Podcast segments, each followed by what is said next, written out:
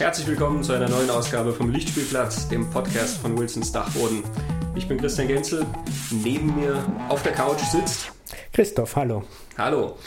Wir sind im neuen cineastischen Salon Neun, heute. Genau. Mhm. Der alte wurde niedergerissen. Der neue cineastische Salon ist schöner, gemütlicher und hat zwei Hauskatzen. Genau. Genau. Die verstecken sie aber nur. Die haben Ecken gefunden, die aber nicht gewusst, dass es gibt. Und sie werden zu einem späteren Zeitpunkt vielleicht auch was zum Podcast beisteuern. Ja, genau. Ich glaube, sie sind motiviert. Ja, viel merkwürdigere Gestalten Mhm. treiben sich durch den Film, über den wir heute reden. Ein Film, der sein 40-jähriges Jubiläum gerade feiert. Genau, am 2. November 1977 war die Premiere. Mhm. Gar nicht so lang nach Star Wars eigentlich. Gar nicht so lang. Ein einschneidendes Jahr für den Science-Fiction-Film. Ja.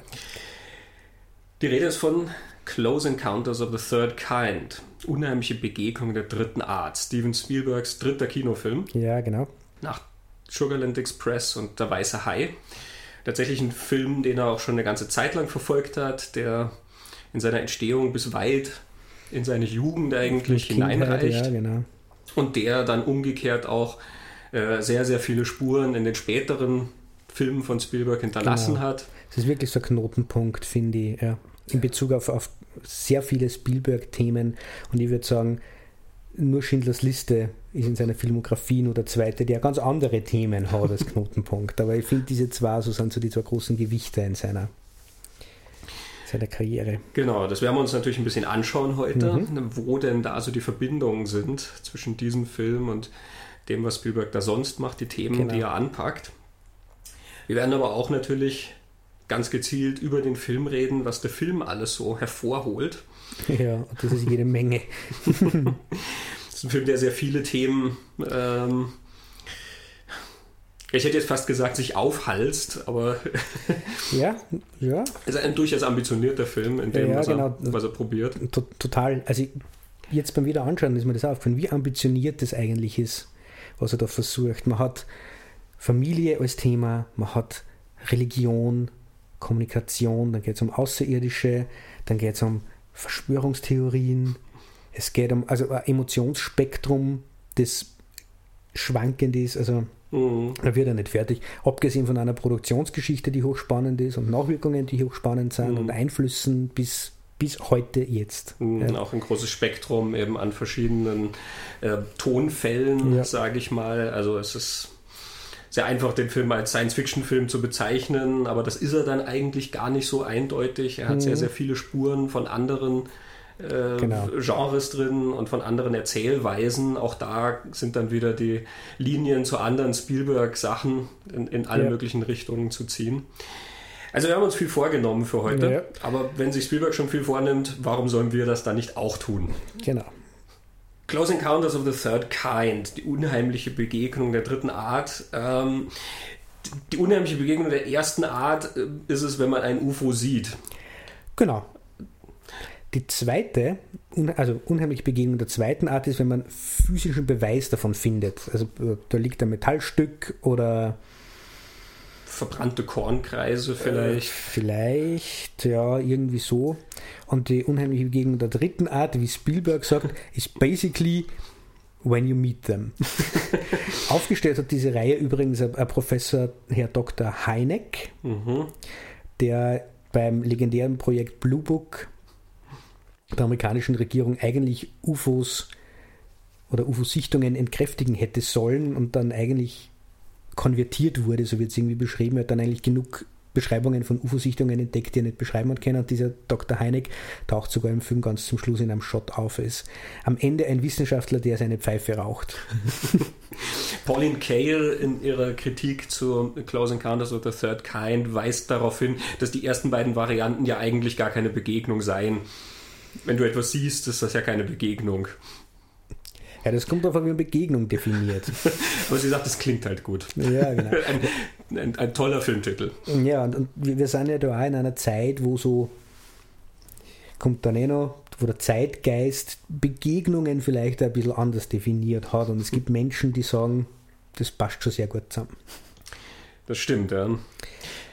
Also es ist ein Film über Zeichen, die Außerirdische setzen auf unsere Welt, mehr oder weniger. Ja. Da passieren sehr merkwürdige Dinge rund um den Globus. Ein, ein, ein Schiff taucht plötzlich auf in der Wüste Gobi, Genau, Flugzeuge, die verschwunden sind im Bermuda-Dreieck, tauchen wieder auf. die aus dem Zweiten Weltkrieg eigentlich stammen, Genau. aber sie tauchen unbeschädigt in der Jetztzeit, 1977 Mhm. natürlich, wieder auf, nur die Piloten fehlen. Genau, Und wir haben ein paar Figuren, auf die sich das Ganze dann konzentriert. Einer davon ist Roy Neary, genau. der im Prinzip unser Protagonist ist, der eben auch so eine Begegnung hat und ab diesem Zeitpunkt, obwohl er gar nicht weiß, was das ist, erfüllt ist von dieser Vision und er weiß auch gar nicht, was diese Vision eigentlich Ja. ist, aber irgendwie wurde Kontakt mit ihm aufgenommen und er muss dem nachgehen. Und es gibt dann verschiedene andere Menschen, denen das ähnlich geht, die also alle irgendwas verfolgen, was da in sie gepflanzt wurde, mehr oder weniger. Einer davon ist auch ein kleiner Junge, ein dreijähriges Kind. Ähm, Genau, der allein mit seiner Mutter lebt, außerhalb am Land und das, ist so, die- das sind die zweiten Protagonisten, die Mhm. man so erzählt kriegt. Also vor allem die Mutter, die das Kind sucht, weil das verschwindet dann. Und das dritte ist dann so die Regierungsseite, Mhm. die eventuell Bescheid wissen oder mehr wissen als unsere Alle-Welts-Protagonisten sozusagen. Und das Gesicht von denen ist äh, François Truffaut, der große Nouvelle Vague-Regisseur. Und sein Übersetzer, den spielt Bob Bellabine. Mhm. Das sind die zwei, die quasi unsere Gesichter und eigentlich sind sehr zugängliche Gesichter für das, dass da eine Regierungsverschwörung oder so geht. Ja, das sind quasi die Wissenschaftler, die Genau. dieses Phänomen untersuchen. Die reisen also rund um die Welt, um die- diesen Spuren zu folgen Ja. und sozusagen Daten zu sammeln. Und sie kommen dann auf, ähm, finden in diesen Daten äh, die Informationen darüber, wo so eine Art Kontaktpunkt vielleicht stattfinden Mhm. könnte eben. Und das ist der Punkt, auf den alles sozusagen hinausläuft. Genau, In- das große Finale dann. Ja, Close Encounters of the Third Kind ist Spielbergs erster Science-Fiction-Film. Mhm. Also sein erster Film mit Außerirdischen. Und so viele Filme mit Außerirdischen hat er ja dann eigentlich gar nicht gemacht. Genau, es gibt drei. Einer davon ist ja offensichtlich. Ja, genau. Es sind beide offensichtlich. Aber äh, ja, sein berühmtester, E.T. natürlich. Und der dritte, das dauert dann eine Zeit. E.T. ist aus den 80ern. Der dritte war dann erst in den 2000ern und das war Krieg der Welten. Interessant aber hier, also ich, ich war zunächst einmal verblüfft, dass es sozusagen so wenig sind. Ja, Spielberg und Außerirdische, das, das muss doch eigentlich mehr sein. Also auch wenn man das dann reduziert und diese Filme wegnimmt, die er produziert hat in allen möglichen Ja, Varianten. genau. Ja, also Cocoon zum Beispiel, wo er als Produzent dahinter steckt, wo die Außerirdischen kommen und die alten Menschen dann wieder mit neuer Energie und Lebenskraft versorgen und so. Ähm, aber inszeniert von Ron Howard, also das, die rechnen wir jetzt einfach mal nicht mit zu den Ja. Spielberg-Filmen, aber trotzdem erscheint es einem irgendwie wenig. Was aber vielleicht daran liegt, dass es ja vielleicht gar nicht so dezidiert Außerirdische sind. Es sind schon Außerirdische, aber es müssen sozusagen keine sein. Oder sagen wir umgekehrt, es ist Science Fiction, aber eigentlich ist es vielleicht doch keine. Genau, es, es fällt für die Science Fiction einmal ziemlich die Science. Fiction ist da recht viel, würde ich sagen, aber der wissenschaftliche Aspekt ist in Close Encounters eigentlich nicht vorhanden. Ähm, das hat mehr, je nachdem, welcher Theorie man jetzt nachgeht, aber es hat was, ja, fast was Magisches. Entweder was, was Magisches, Schrägstrich Spirituelles, wie diese Wesen wirken, auftreten ähm, und sich dann zum Schluss auch zeigen. Ja. Auch wie die Menschen darauf reagieren, reagieren, und die genau. Geschichte, die dann eigentlich verfolgt wird, äh, mit diesen Figuren eben, die dorthin streben. Ähm, da spielt die Technologie eigentlich überhaupt keine Rolle. Es, es erinnert mich ein bisschen an ähm, einen Film, der dann später in den 80ern kam, von John Carpenter, Starman, ähm, der ja auch so ein magischer Außerirdischer ist. Der Starman hat ja auch, er hat zwar ein Raumschiff, aber es ist völlig egal, wie das Raumschiff funktioniert. Und er hat diese, diese Kügelchen, die halt einfach etwas bewirken können, ja, die so eine gewisse Macht haben. Aber das ist wie wenn sein Wunsch wahr wird oder so. Also es ist nicht Science Fiction wie in 2001, wo du dir wirklich anschaust, wie die ganze Technologie funktioniert ja, und der dann sehr präzise ist in dem, wie die Raumschiffe gleiten und wie die Schwerkraft funktioniert und alle diese Punkte, der dann auch versucht, sich eine Welt vorzustellen, in der eben diese Zukunft stattfindet. Also Close Encounter spielt im Jetzt, Ja. aber Science Fiction impliziert ja immer diese, diese Zukunft, die da kommt eben. Mhm. Da kommen Außerirdische und nehmen Kontakt mit uns auf, aber was dieses Raumschiff ist, mit dem die da kommen oder sowas, ist völlig irrelevant. Die hätten sich auch herträumen können, letzten Endes. und vielleicht sind wir es, die sich die Außerirdischen herbeitrauen. Genau. Ja, es wirkt eben mehr wie so eine, eine Sinnsuche seiner, seiner Helden und Protagonisten im Großen und Ganzen. Also sowohl Roy Neary, den Richard Dreyfuss spielt, als auch die Regierungsbeamten, also vor allem François Truffaut, das ist so ein, ein Sinn und eine Selbsterfüllung fast von ihrem Leben und die, wo sie sich hinbewegen. Und da sind wir schon total im Spirituellen. Mhm. Also, wenn man, wenn man so über diese Dinge redet. Also, und wir sind wieder jetzt gleich, da springe jetzt gleich. Ich, ich, ich finde ja, dass François Truffaut sehr viele Ähnlichkeiten hat mit der Figur, die, die Peter Coyote mhm. dann in E.T. spielt. Und du hat das dann ausformuliert. Peter Coyote sagte dann, dass er sein ganzes Leben lang mhm. darauf gewartet hat, E.T. zu treffen und so. Ja, in, in François Truffaut ist diese, diese Entwicklung ja auch zumindest angedeutet, genau. ganz zum Schluss, wo er sagt, I envy you. Mhm. Ähm, Richard Dreyfuss darf ja dann mit den Außerirdischen mitfliegen. Also die genau. Außerirdischen genau. bringen Menschen zurück, die sie wohl mal mitgenommen haben, ja. zum Beispiel diese Piloten oder genau. der Junge wird an einer Stelle genau. entführt. Ähm, mhm. Die bringen die wieder zurück ähm, und laden sozusagen, also sie, sie ähm, es kommen ja auch Außerirdische dann aus diesem Raumschiff raus, ja. die halt unsere Menschen sozusagen treffen und kennenlernen und sie laden umgekehrt dann Menschen ein, dass sie mit ihnen mitfliegen. Genau. Ähm, also ein Austauschprogramm, ein galaktisches gewissermaßen. Ja. so, ihr bleibt ein Jahr hier und wir kommen jetzt, also wir, wir nehmen ein Jahr lang ein paar Leute mit. Ja. Äh, Richard Dreyfuss darf das und das ist ja auch wirklich die Erfüllung seiner Träume letzten Endes, mhm. ja, dass er so über seine über seine Existenz gewissermaßen erhoben wird oder herausgerissen wird aus dieser Existenz, die er hat. Und François Truffaut sagt ihm, er beneidet ihn. Ja. Und abgesehen von diesem Satz gibt es da noch diese Einstellung, wo Richard Dreyfuss dann in dieses Raumschiff reingeht im Finale des Films. Mhm. Ähm, der Blick alleine, den François Truffaut mhm. ihm hinterherwirft, wie er zusieht, wie er einsteigt, finde ich, spricht Bände. Diese ja. Sehnsucht zeigt ganz klar, dass er das auch hat, dass er mhm. das schon immer haben wollte und er will wissen, was das ist und genau. hat diese ist, Neugier. Ja, genau. Ich will wissen, was das ist. Der Film erklärt da ja überhaupt nie, was diese Außerirdischen denn tun können, sind, wissen, machen. Äh, und es wird da zu keinem Punkt irgendwie diskutiert unter den handelnden Personen, was man denen zuschreibt. Mhm. Sondern es geht immer nur darum, da ist was, was größer ist als wir oder über mhm. uns drüber ist irgendwie und wir wollen wissen, was das ist. Ähm, und Spielberg vermeidet ja dir, dir, genau zu zeigen, wie diese Wesen ausschauen. Also man sieht die Umrisse, aber er vermeidet also ganz deutliche Aufnahmen von den Figuren, wie es dann mhm. später bei E.T. macht. Die sind immer ganz stark im Gegenlicht. Das ist ein typischer Spielberg-Shot, Figuren im Gegenlicht, äh, total überbelichtet. Er zeigt uns auch das Raumschiff Innere nicht. Wir sehen die, die Raumschiffe nur von außen also es geht überhaupt nicht um diese Außerirdischen in Wirklichkeit, das ist völlig irrelevant, sondern es geht darum, was wir denen zuschreiben. Ja. Und diese Idee, dass es da außer uns nur was anderes gibt.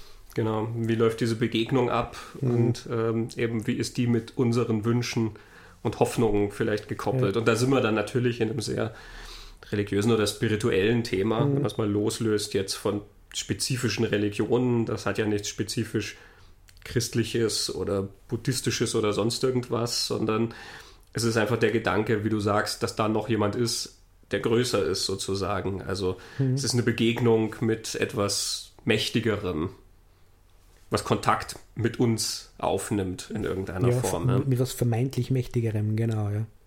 Es ist zumindest insofern mächtiger, als dass sie zu uns reisen können, während wir das genau. ja zum Beispiel nicht vermögen. Ja, genau. ähm, dass die Kontaktaufnahme auf eine bestimmte Art und Weise erfolgt, die halt wir nicht verstehen, von der wir dann halt natürlich ausgehen, dass sie höher entwickelt ist letzten Endes. Genau. Ich habe das sogar dann detaillierter nachgedacht, ob die wirklich höher entwickelt sind oder einfach nur biologisch anders, also einfach mm. älter werden und länger leben, weil wenn wir länger leben würden, könnte man ja irgendwo hinfliegen, jetzt so mehrere tausend Lichtjahre so. Ähm, aber in sowas kommt man dann, wenn man zu viel über Close Encounters nachdenkt. äh, Interessant ist ja bei der Kontaktaufnahme, das ist vielleicht der wissenschaftlichste Punkt in diesem Film, der mhm. sehr eindeutig nicht wissenschaftlich mhm. ist. Diese Kontaktaufnahme mit der Musik äh, wird ja verbunden mit dieser äh, gehörlosen Sprache. Die Handsignale, ja, genau. die, die François ja. Truffaut dann immer zeigt, äh, mhm. die, die, offene Hand, die geschlossene und so weiter. Mhm. Das, das, basiert auf dem System, äh, das ein Zoltan Kodalis, ich bin mir nicht sicher, ob ich ihn richtig ausspreche, ähm, entwickelt hat. Äh, was diese Handzeichen und die musikalischen Zeichen und sowas dann, mhm. dann angeht. Und das finde ich ganz interessant, dass sozusagen diese Kontaktaufnahme über ein System geht, was Gehörlose ansprechen soll. Also jemand, der eigentlich einen bestimmten Sinn nicht hat. Mhm. Die Außerirdischen wenden sich an uns sozusagen über eine Hilfestellung. Mhm. Und nichts anderes ist ja die Musik. Zum Schluss mhm. wird ja gewissermaßen kommuniziert. Die mhm. musizieren dann so ein bisschen miteinander. Mhm. Es gibt diese berühmte Klangfolge, diese fünf Töne, mhm. die dann immer als Thema auftaucht und sozusagen die Außerirdischen schicken uns das, das halt dann auch in allen möglichen wieder, das Kind kann das genau, auf dem Xylophon spielen, spielen zum ja. Beispiel und wir antworten in diesen Tönen und so entsteht dann der Dialog, aber wir wissen ja gar nicht, was wir da sagen. Ja, da gibt es ein, ein, ziemlich cooles Zitat dazu aus einem Artikel, den ich gefunden habe, das ist von August äh, 2017 jetzt in, im New Yorker äh, na, Entschuldigung, in die New York Times. Da hat äh, ein Jay Hoberman über Close Encounters geschrieben und der endet mit The climactic light show is a drama of cinematic communication and communion in which nothing and everything is communicated. ähm, es ist ja tatsächlich absolut nicht klar, was da wer zum anderen sagt. Nur es ist jedem klar, dass es nicht böse gemeint ist. Es mhm. ist kein Aufruf zu schießen oder wen anzugreifen sondern es ist absolut klar, man redet halt miteinander. Man geht auf das ein, was mhm. der andere schickt, nimmt es auf, gibt es verdaut irgendwie anders wieder und so läuft Kommunikation. Und das finde ich, äh, find ich dann interessant. Es besteht ja auch nicht die Gefahr, dass sozusagen eine Fehlkommunikation stattfindet. Mhm. Also in einer anderen Geschichte wäre das dann vielleicht so dieses, dieser heikle Moment, ja, wenn man, wenn man den falschen Ton spielt ist das das Missverständnis, was dann zum großen intergalaktischen Krieg führt, mhm. beispielsweise. Ja. Äh, du willst eigentlich sagen, herzlich willkommen, aber äh, stattdessen spielst du Falsches auf dem Keyboard und sagst, deine Mutter ist hässlich. und schon ist die Hölle ja, los. Ja, ja. ja wenn das Klingonen sind, stell dir vor. das existiert ja nicht in dieser, in dieser Welt. Ja. Es ist so friedlich und offensichtlich wissen die, die da kommen, ja auch, dass diese Kommunikation eben Hilfestellung ist. Also sie erwarten ja nicht, dass wir das perfekt beherrschen. Einer der Wissenschaftler sagt auch, während die dann spielen, they're teaching us the basic vocabulary. Mhm. It's the first day of school. Ja. Mhm. Also diese, diese Idee ist, glaube ich, sehr klar drin und auch da kommt natürlich wieder das, der Gedanke, dass sie weiterentwickelt sind. Eben sie mhm. bringen uns etwas bei. Mhm. Ja, das ist ein interessanter Gedanke. So wie es nicht gesehen, dass eventuell sie mit einer Hilfestellung zu uns kommen. Das ist spannend. Ich habe das eigentlich so gesehen, die können nur so kommunizieren mhm. und haben das gefunden, wie, es mit uns dann gut läuft. Ja. Aber es ist, es ist spannend. Das ist ja das, was Richard Dreyfuss in, in einer Doku über Close Encounters a, a Noble Agenda nennt. Mhm. Er sagt, das ist das, was diesen Film so absetzt von anderen Science-Fiction-Filmen, vor allem zur damaligen Zeit. Das sei einer der ersten gewesen und überhaupt der erste behauptet der, der diese noble Agenda gehabt hat, dass das friedlicher Kontakt sein kann, mhm. auf den beide Seiten warten und von dem beide profitieren. Es ist tatsächlich sehr selten, dass wenn Außerirdische kommen, die dann positive Absichten mitbringen mhm. und eben auch nicht die Gefahr besteht, dass das dann vielleicht doch alles total schief geht. Äh, mhm. meistens kommen sie ja mit kriegerischer Absicht oder sie sind so fremd, dass dann zumindest das in der Luft liegt, dass es Probleme geben könnte. Ja? Also auch bei Arrival, finde ich, der ja, ja so, so, ein bisschen ähnlich. ein Cousin ist dann mhm. von Unheimliche Begegnung, der auch sehr viel Wert dann auf diese Kommunikation legt mhm. mit den anderen. Die bringen sich ja gewissermaßen gegenseitig Dinge bei. Mhm. Ähm, also das, das passiert sozusagen mehr auf einer, auf einer Ebene, aber es besteht dann auch immer die Gefahr, irgendwas funktioniert da nicht, die verstehen sich nicht richtig und dann ziehen die sich zurück oder irgendwie endet das dann alles in einem Unglück. In Arrival ist das ja ein ganz großer Plotpoint natürlich, ja, dass das äh, Militär ja dann eventuell die Waffen auspackt mhm. und denen er mal zeigt, woraus wir geschnitzt sind. Ja, das ist, äh, wenn du das erwähnst, Arrival, sehr, sehr spannend ein Unterschied. Du hast natürlich in beiden Filmen Militär, die Bescheid wissen über diesen außerirdischen Kontakt und die, das Areal dann dort abriegeln. Das ist in beiden Filmen gleich. In Arrival gibt es natürlich dann Menschen, die da die, die Panzer ausbocken wollen, mhm. aus, vor lauter Angst. Ähm, in Close Encounters haben wir nicht das Gefühl, dass die irgendwie Angst hätten, sondern die sind alle neugierig. Es ist dann zum Schluss wenig Militär, aber ganz viel Wissenschaft da bei mhm. diesem Landeplatz.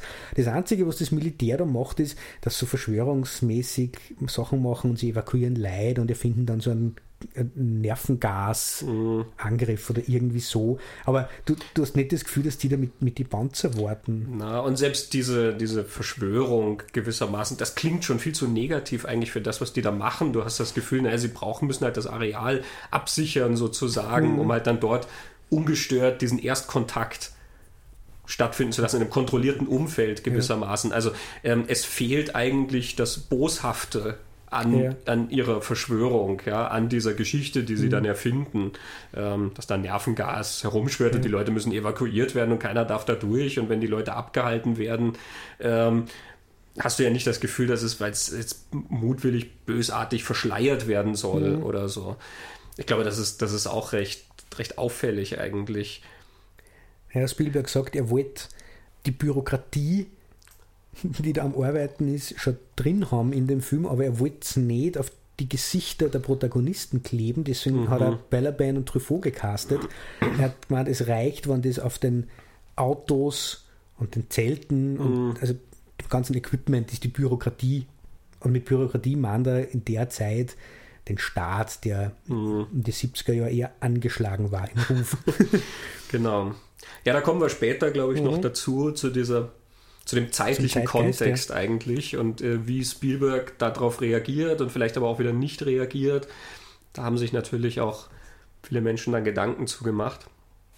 Zum Thema Kommunikation finde ich mhm. ja noch ganz interessant, dass wir eben diese zwei Wissenschaftler haben, Balaban und Truffaut, ja. die ja selber schon sozusagen so ein Kommunikationsproblem haben. Mhm. Also der Wissenschaftler, der Hauptwissenschaftler, der das Ganze untersucht, der hat ja schon ein Kommunikationsproblem mit allen anderen, weil er nur Französisch spricht, mhm. beziehungsweise nur also ein paar Worte Englisch. Ja. Er macht am Anfang da mal so einen Witz draus, wo mhm. er diesen Vortrag halten soll und er sagt, parlez-vous français? Mhm. Und reagiert er keiner und dann sagt er, well, um, my English is bad too. Genau. ja. ähm, aber er braucht eben einen Übersetzer, ja, mhm. und ähm, es ist ja eigentlich dramaturgisch nicht notwendig, dass du diese Figur doppelst, weil ein Wissenschaftler mhm. würde reichen, aber ich glaube, es ist ja ein wichtiger Punkt, dass selbst wir untereinander ja schon Schwierigkeiten in der Kommunikation haben, weil wir so verschiedene Sprachen sprechen mhm. ähm, und Ideen weitergeben müssen in, in Kontexten, was, was nie so direkt funktionieren kann. Diese Szene, wo Richard Dreyfuss dann bei diesen beiden Wissenschaftlern sitzt, die ja ihn aushorchen, was er jetzt weiß und warum er hergekommen ist und so weiter. Ja. Die ist ja sehr mühsam anzuschauen, mhm. weil die nie direkt miteinander reden können. Mhm. Truffaut sagt irgendwas, Balaban übersetzt es an Dreyfus, aber Dreyfus redet dann immer wieder zu Truffaut hin. Mhm. Er spricht ihn dann immer wieder direkt an und immer wieder auf Englisch ja, und mhm. ist natürlich auch frustriert, dass er dann keine direkten Antworten kriegt. Mal abgesehen davon, dass er natürlich sowieso keine direkten Antworten kriegt, aber mhm. ähm, er kriegt ja nicht mal von Person zu Person sozusagen die Antwort er macht ja so einen super Joke dann, wo er sagt, er möchte mit dem Verantwortlichen reden. Und dann sagt Bellabane und deutet auf Truffaut und sagt, he's the highest authority. Und Dreyfus sagt, he doesn't even speak English. naja, und Kommunikation, Kommunikationsschwierigkeiten, das hast du da als, als Element da in dieser Familie und der Ehe. Dreyfus und seine Frau, da ist halt ein bisschen eine andere Ebene, aber zur Familie kommen wir ja dann auch noch, aber da taucht es dann auch noch mal auf. Mhm, das stimmt, ja, auch da mhm. ist die Kommunikation ja sehr gestört eigentlich oder auch sehr problematisch. Angeschlagen. Zumal diese Menschen, die diese Visionen dann haben, auch offensichtlich ja ihr, ihren Antrieb nicht richtig kommunizieren können. Mhm. Wahrscheinlich, weil sie ihn selber nicht verstehen. Sie sind halt von was angetrieben, aber wissen ja gar nicht, was es ist und wohin ja. sie das führen würde. Ja. Da habe ich dann auch in, in E.T. eine recht spannende Antwort gefunden. Ich habe mir den dann äh, nochmal angeschaut. Ich glaube, dass das der Schlüssel ist, der in Close Encounters, oder der Schlüssel, es ist eine Erklärung über die Kommunikation in Close Encounters, obwohl es in Close Encounters so nie erklärt wird, aber ganz am Ende, wenn die Wissenschaftler IT e dann gefunden haben und unterhalten sie sich mit, die, mit der Familie. Und dann äh, fragt der eine den Bruder von Elliot, den, den Mike heißt der, glaube ich. Und der erklärt, naja, Elliot und E.T. sind verbunden und E.T. kommuniziert über Elliot. Mhm. Und dann fragt der, der Wissenschaftler, aha, also äh, er denkt seine Gedanken. Und Mike sagt, na, er fühlt seine Gefühle. Mhm. Und wenn wir dann bei der Familie irgendwann einmal sind, ich glaube, dass dieses, was fühle ich und kannst du verstehen, was ich fühle, das ist das große Eheproblem, was, was die haben. Aber auch sonst, die, es ist ein Gefühl, das, das die alle antreibt und wie kann ich meine Gefühle kommunizieren. Mhm. Ja, gerade diese nicht-verbale Kommunikation ja. hat ja starkes Echo in E.T. Auch allein in dem ganz berühmten Bild aus E.T., die beiden Finger, die sich berühren. Ja. Also hm. der, der, Finger von E.T., der leuchtende und ja. äh, der von Elliot. Mhm. Das ist ähnlich wie diese musikalische ja. Kommunikation letzten Endes. Mhm. Ja, wenn wir von magischen Figuren reden in, mhm. In Close Encounters, also es sind Außerirdische, aber es sind letzten Endes ja Wesen von irgendwoher, die jetzt also mhm. nicht eindeutig dann als irgendeine bestimmte biologische Entität oder so klassifiziert werden, die dann mit den und den technischen Mitteln oder sowas kommen, sondern es sind halt einfach irgendwelche Wesen.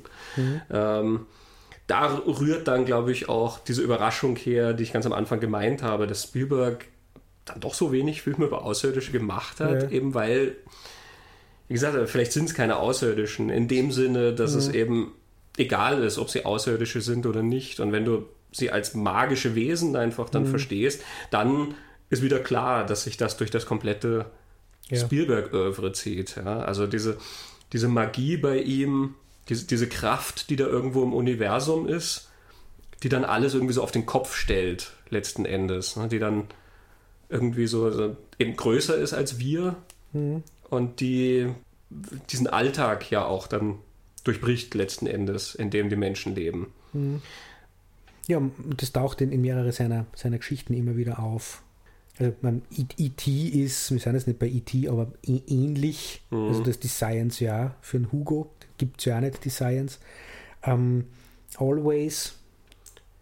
Ganz eindeutig eine Magie, die da stattfindet. Ja, genau. ja, ähm, auch seine Twilight Zone-Episode ja, äh, genau. zum Beispiel, wo dann die, der Fremde kommt ins Altenheim, mhm. der die dann wieder verjüngt.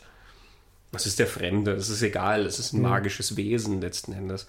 Und wenn du diesen Gedanken weiterdenkst, mhm. dann, dann gehören auch andere Spielberg-Sachen da dazu, zum Beispiel Duell auf gewisse Art und Weise. Ja, das ist nicht Magie in dem Sinn, dass da Zauberei oder so passiert, aber dieser Truck, in den, in, um den es da geht, im Duell, der hat ja sowas eben was dezidiert nicht Alltägliches an sich. Mhm. Was ja schon damit anfängt, dass du den Fahrer nicht siehst. Du siehst da mal einen Arm mhm. und du siehst da mal einen Fuß an der Tankstelle. Ähm, aber es ist, als wäre dieser Truck das lebende Monster, mhm. um das es geht. Die und, schwarze Magie vielleicht. Ja, ja. genau. Ja. Ähm, und auch das, das bricht sozusagen in uns herum. Das ist natürlich stärker als der Protagonist und das, das zerstört letzten Endes diesen Alltag so. Vielleicht ist zerstört das falsche Wort, weil ich glaube, bei mhm. Spielberg ist diese, diese Anarchie ja nicht da, dass dann alles so auf den Kopf gestellt wird, dass dann meistens nicht, nicht ja. nichts mehr so ist, wie es sein soll oder so. Er hat ja immer was, sowas Wiederherstellendes ja. oft an sich. Ähm, ja, Poltergeist ist ganz klar Poltergeist. Ja, ja. das ist ja Magie, aber halt schwarze Magie. Also. Das haben wir sehr nah an der schwarzen Magie sogar bei Poltergeist. Ne? Selbst der weiße Hai ist ja, also diese, diese Kreatur, die dann mhm. kommt. Mhm. Ja, alle diese Monster-Geschichten letzten Endes, die dann so äh, diesen gewohnten Gang durchbrechen. Mhm. Ne? Und Indiana Jones auch, natürlich, denn also ich habe am Ende von Close Encounters, finde ich, so ein starkes, eine starke Vorwegnahme von dem Ende des ersten Indiana Jones gesehen, wenn die dann die Bundeslade öffnen und du mhm. hast diese Bilder von diesen ganzen Menschen, die da drum stehen und auf etwas warten. Mhm auf das Göttliche. In Indiana Jones ist es genau. ganz klar das Göttliche, genau. weil es die Bundeslade ja. ist. In Close Encounters ist es sozusagen nur impliziert, dass es das Göttliche ist. Wir, wir wollen etwas Höheres treffen. Ja. Bei Close Encounters wird das dann tatsächlich eine wundervolle Erfahrung. Das ist eine Erfahrung, die das alles transzendiert ja, und mhm. den, den Mensch erhebt und diese Kommunikation stattfindet. In Indiana Jones besteht dann so für zwei, drei Sekunden diese Möglichkeit. Da stehen alle noch da und, und staunen und sind ganz begeistert von dieser göttlichen Macht, die da mhm. kommt. Die dann natürlich alle Bösen bestraft. Ja. ja. Aber auch da stehen die mit ihren Scheinwerfern dann alle drumrum und äh, die Wissenschaftler, ja, in Indiana Jones ist das dieser andere Archäologe dann, der mhm. ja tatsächlich sich in dieses Priestergewand auch gehüllt mhm. hat, der ja auch diese ein bisschen diese Kommunikation auch versucht. Er verhebt sich dann halt schwer daran. er ist ein Nazi. Nein, er ist nur ein Kollaborateur. Ja, also beim Ahnenerbe wahrscheinlich. Das, das war ja ein Franzose, der, der andere Archäologe. ähm, aber ja, ich glaube, das ist ein Prinzip, was, was sehr, sehr viel bei ihm zu finden ist, selbst wenn es sich mhm. nicht um eben weder ja. harte Science Fiction noch dann tatsächlich um Außerirdische noch, noch nicht mal tatsächlich äh, Zauberfiguren letzten Endes handelt, mhm. aber ja, mir fällt jetzt da nicht, wenn, wenn das sein Blick auf solche Geschichten ist, also Jurassic Park, Jurassic Park erklärt da ja sogar Science, mhm. die theoretisch ja sogar halten wird, irgendwie. Mhm. Aber Spielberg blickt auf das wie auf ein Wunder, wie auf Zauberei. Mhm. Und die kippt halt dann die Zauberei in, in schwarze Zauberei. Also. Ich glaube, der Science-Anteil in Jurassic Park ist klar Crichton. Weil Crichton ja. derjenige ist, der so fasziniert ja, ja, war, der ja wirklich Science Fiction im alten Sinne geschrieben hat, ja, so wie Jules Verne mhm. Science Fiction geschrieben hat, der tatsächlich die Science genommen hat, die es gibt und daraus dann eine Fiction entspinnt. Ähm, Michael Crichton verbringt ja wirklich Kapitel damit, dir dann das zu erklären, was da tatsächlich die, die Backgrounds sind. Mhm. Spielberg macht das, damit er seine Geschichte in Gang bringt. Ja, und dann genau. können wir staunen über das Wunder der Dinosaurier. Genau. Ja, es wird nie wieder darüber geredet, über die, die Technologie. Und letzten Endes ist ja auch der Gedanke zum Beispiel bei Spielberg nie dann vorhanden, dass diese Technologie ja nur jetzt einmal existiert. Also jeder kann jetzt immer wieder Dinosaurier klonen. Ja. Die machen halt diese Insel und das ist immer, aha, okay, das ist ganz toll. Und dann geht das irgendwie schief, aber über die Implikationen des Ganzen wird ja nie wieder geredet. Ja. Es ist einfach nur irgendwie, ja, wir müssen das in Ruhe lassen oder ich weiß nicht, wir entkommen dem oder so. Also es, es geht ihm dann überhaupt nicht mehr um diese, diesen Prozess, der da eigentlich stattfindet. Ne? Äh, bis zum zweiten Teil. Da dann vielleicht wieder eher. Mhm. Aber im ersten äh, auch vielleicht einfach nur der Gedanke, die haben sich daran übernommen oder mhm. verhoben. Ja, das ja. ist ähm, nicht dazu gedacht, dass wir als Mensch diese, diese, diese Schritte unternehmen. Mhm. Man sieht bei Spielberg, finde ich, auch dann so ein, so Punkt, wo sich das in die Geschichten ein bisschen ändert, finde ich. Also bis wohin kann er nur mehr staunen über gewisse Dinge, äh, und wo endet sie das dann? Also ich finde schon, dass Schindlers Liste und Saving Private Ryan so ein Punkt sind, wo ob dann seine Filme das nicht mehr so stark drin haben, schon immer wieder mal erwähnen, aber nicht so als Schwerpunkt, wie es mhm. vorher war. Also natürlich das ja als, als Mensch und Person einfach entwickelt haben in, in, eine, in eine gewisse Richtung. Ich habe dieses Gefährten über dieses Pferd ja nie gesehen. Da habe ich vom Trailer den Eindruck gehabt, da ist dieses Element nur ein bisschen drin, aber ich weiß nicht, ich habe es nie gesehen. Jein also es ist halt dadurch, dass es eine Kriegsgeschichte ist, mhm. Gefährten geht es eben natürlich um den Krieg und Gefährten funktioniert ja so, dass du sozusagen den Krieg über eine Figur in Anführungszeichen erlebst, die nichts dafür kann und sich aber auch nicht wehren kann, nämlich das Pferd, mhm. was da durchtrabt. Deswegen siehst du mehrere Seiten desselben Krieges. Also du erlebst sozusagen verschiedene Standpunkte und es ist immer dieses natürlich klarerweise unschuldige Pferd mhm. dann da drin. Ja. Ähm, und ich glaube, das ist dann das Bild, über das du den Weltkrieg erfahren sollst. Ja. Also eben, es, es, trifft halt jemanden, der überhaupt nichts ja, dafür okay. kann. Ähm, mhm. Also auf gewisse Weise ist natürlich dieses Pferd so eine gewisse magische Kreatur dann da drin, ja, obwohl der, der, der, Film in der Inszenierung das dann nicht an sich hat, außer dass er sehr schwelgerisch ist, ja, diese wunderschönen John Ford-Landschaften mhm. da drin. Ähm, aber es ist jetzt nicht so, dass dieses Pferd sich so sehr über die zum Beispiel über den, den, die Alltagsrealität erheben würde oder so, sondern es geht halt von einer Station zur nächsten und du okay. siehst halt dann das Leid des Krieges in verschiedensten Varianten. Aber natürlich eher sein, sein BFG, BFG ja. hat natürlich dann diesen, diesen Touch später sehr. Ja. Aber ja, es war sicher früher in seinen frühen Filmen dann stärker als, als Element als später dann. Ja, ja denke auch.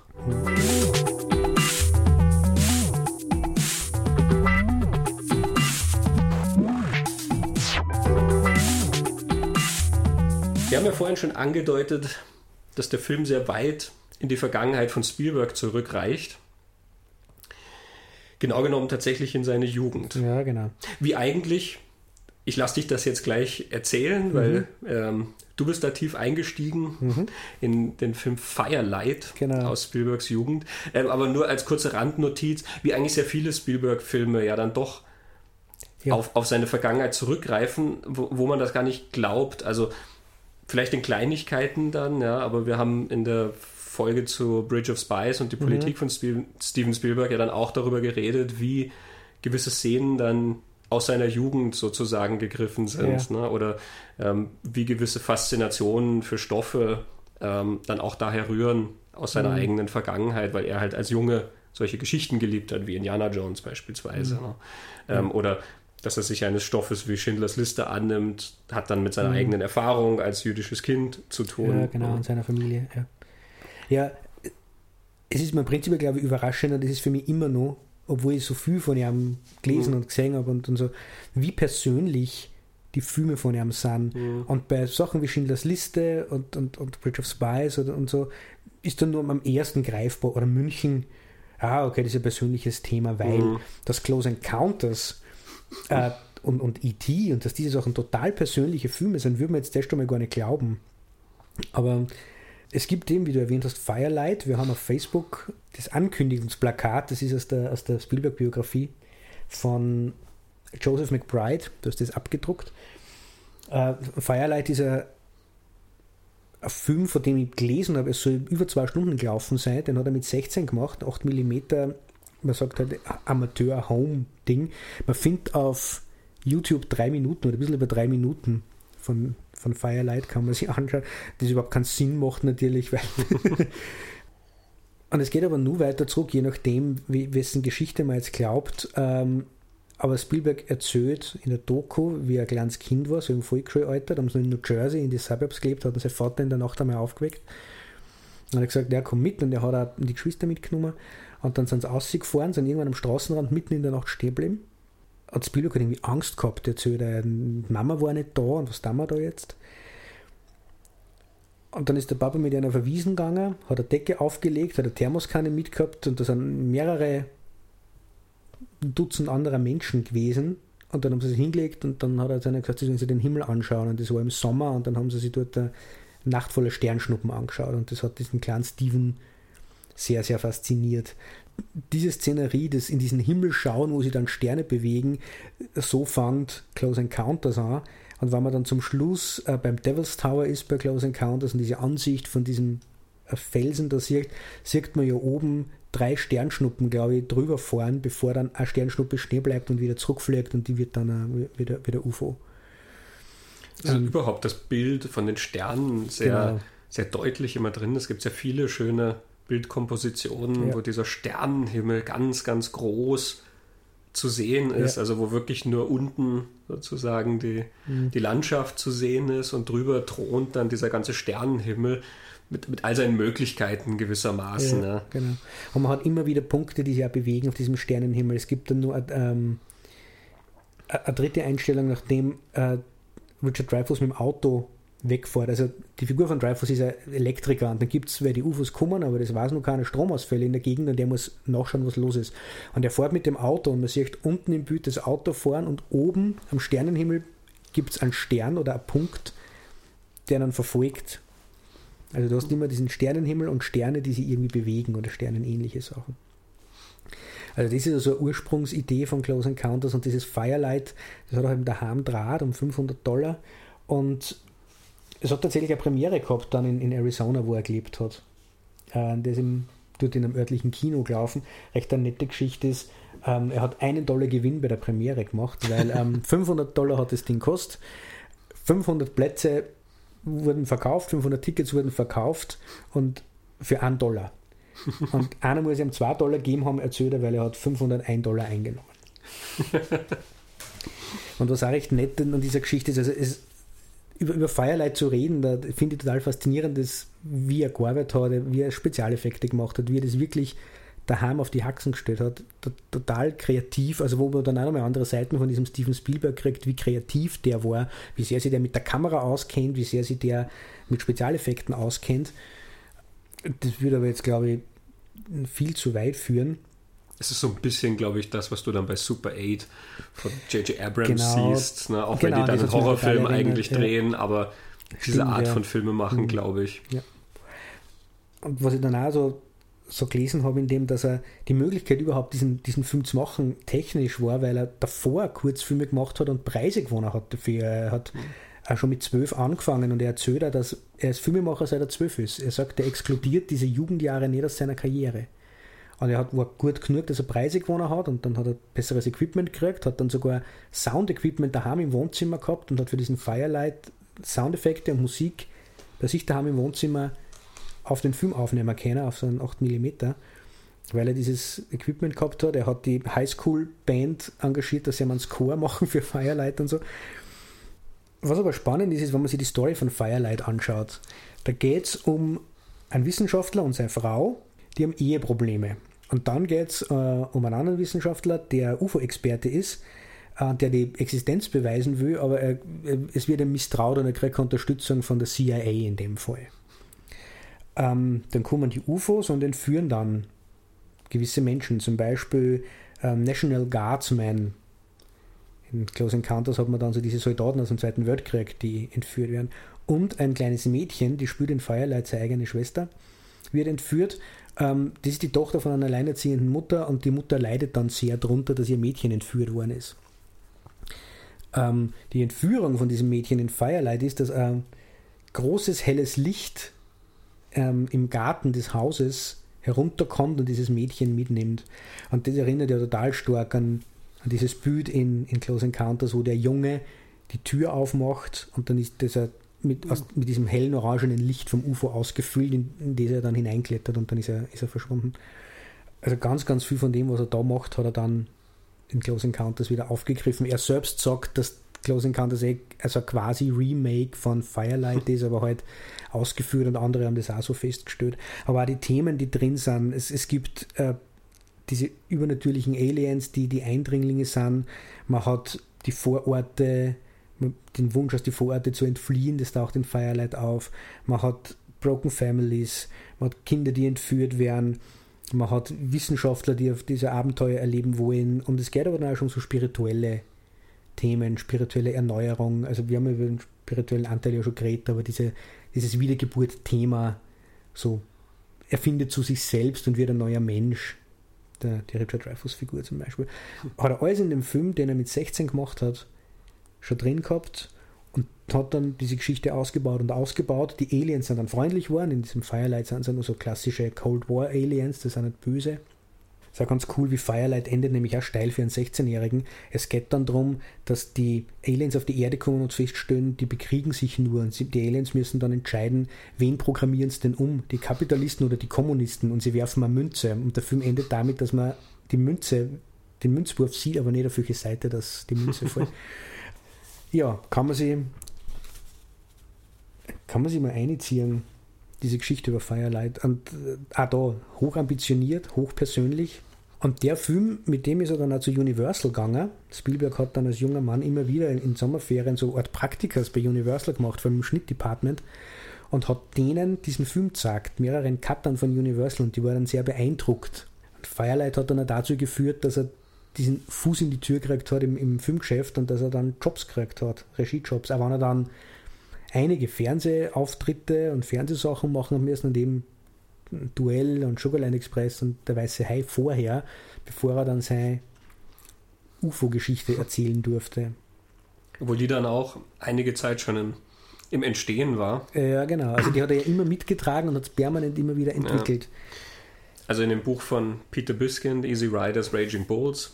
Sehr empfehlenswertes Buch über die New Hollywood-Zeit. Sehr empfehlenswertes Buch. Das, auf das werden wir noch ein paar Mal zurückgreifen.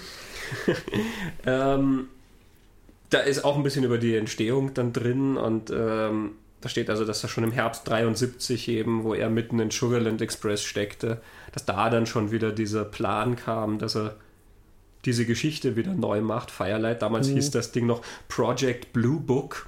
Ja, wie eben dieses Government-Projekt. Genau. genau. Und das ist ganz witzig, weil äh, damals hat dann Martin Scorsese Steven Spielberg mit Paul Schrader zusammengebracht, mit dem Autoren. Das ist so eine etwas merkwürdige Kombination, äh, vor allen Dingen, glaube ich, aus heutiger Sicht, ja, wenn du dir vorstellst, dass der Regisseur, der dann E.T. gemacht hat, mit dem Autor zusammenarbeitet, der Taxi Driver geschrieben hat. Und Cat People.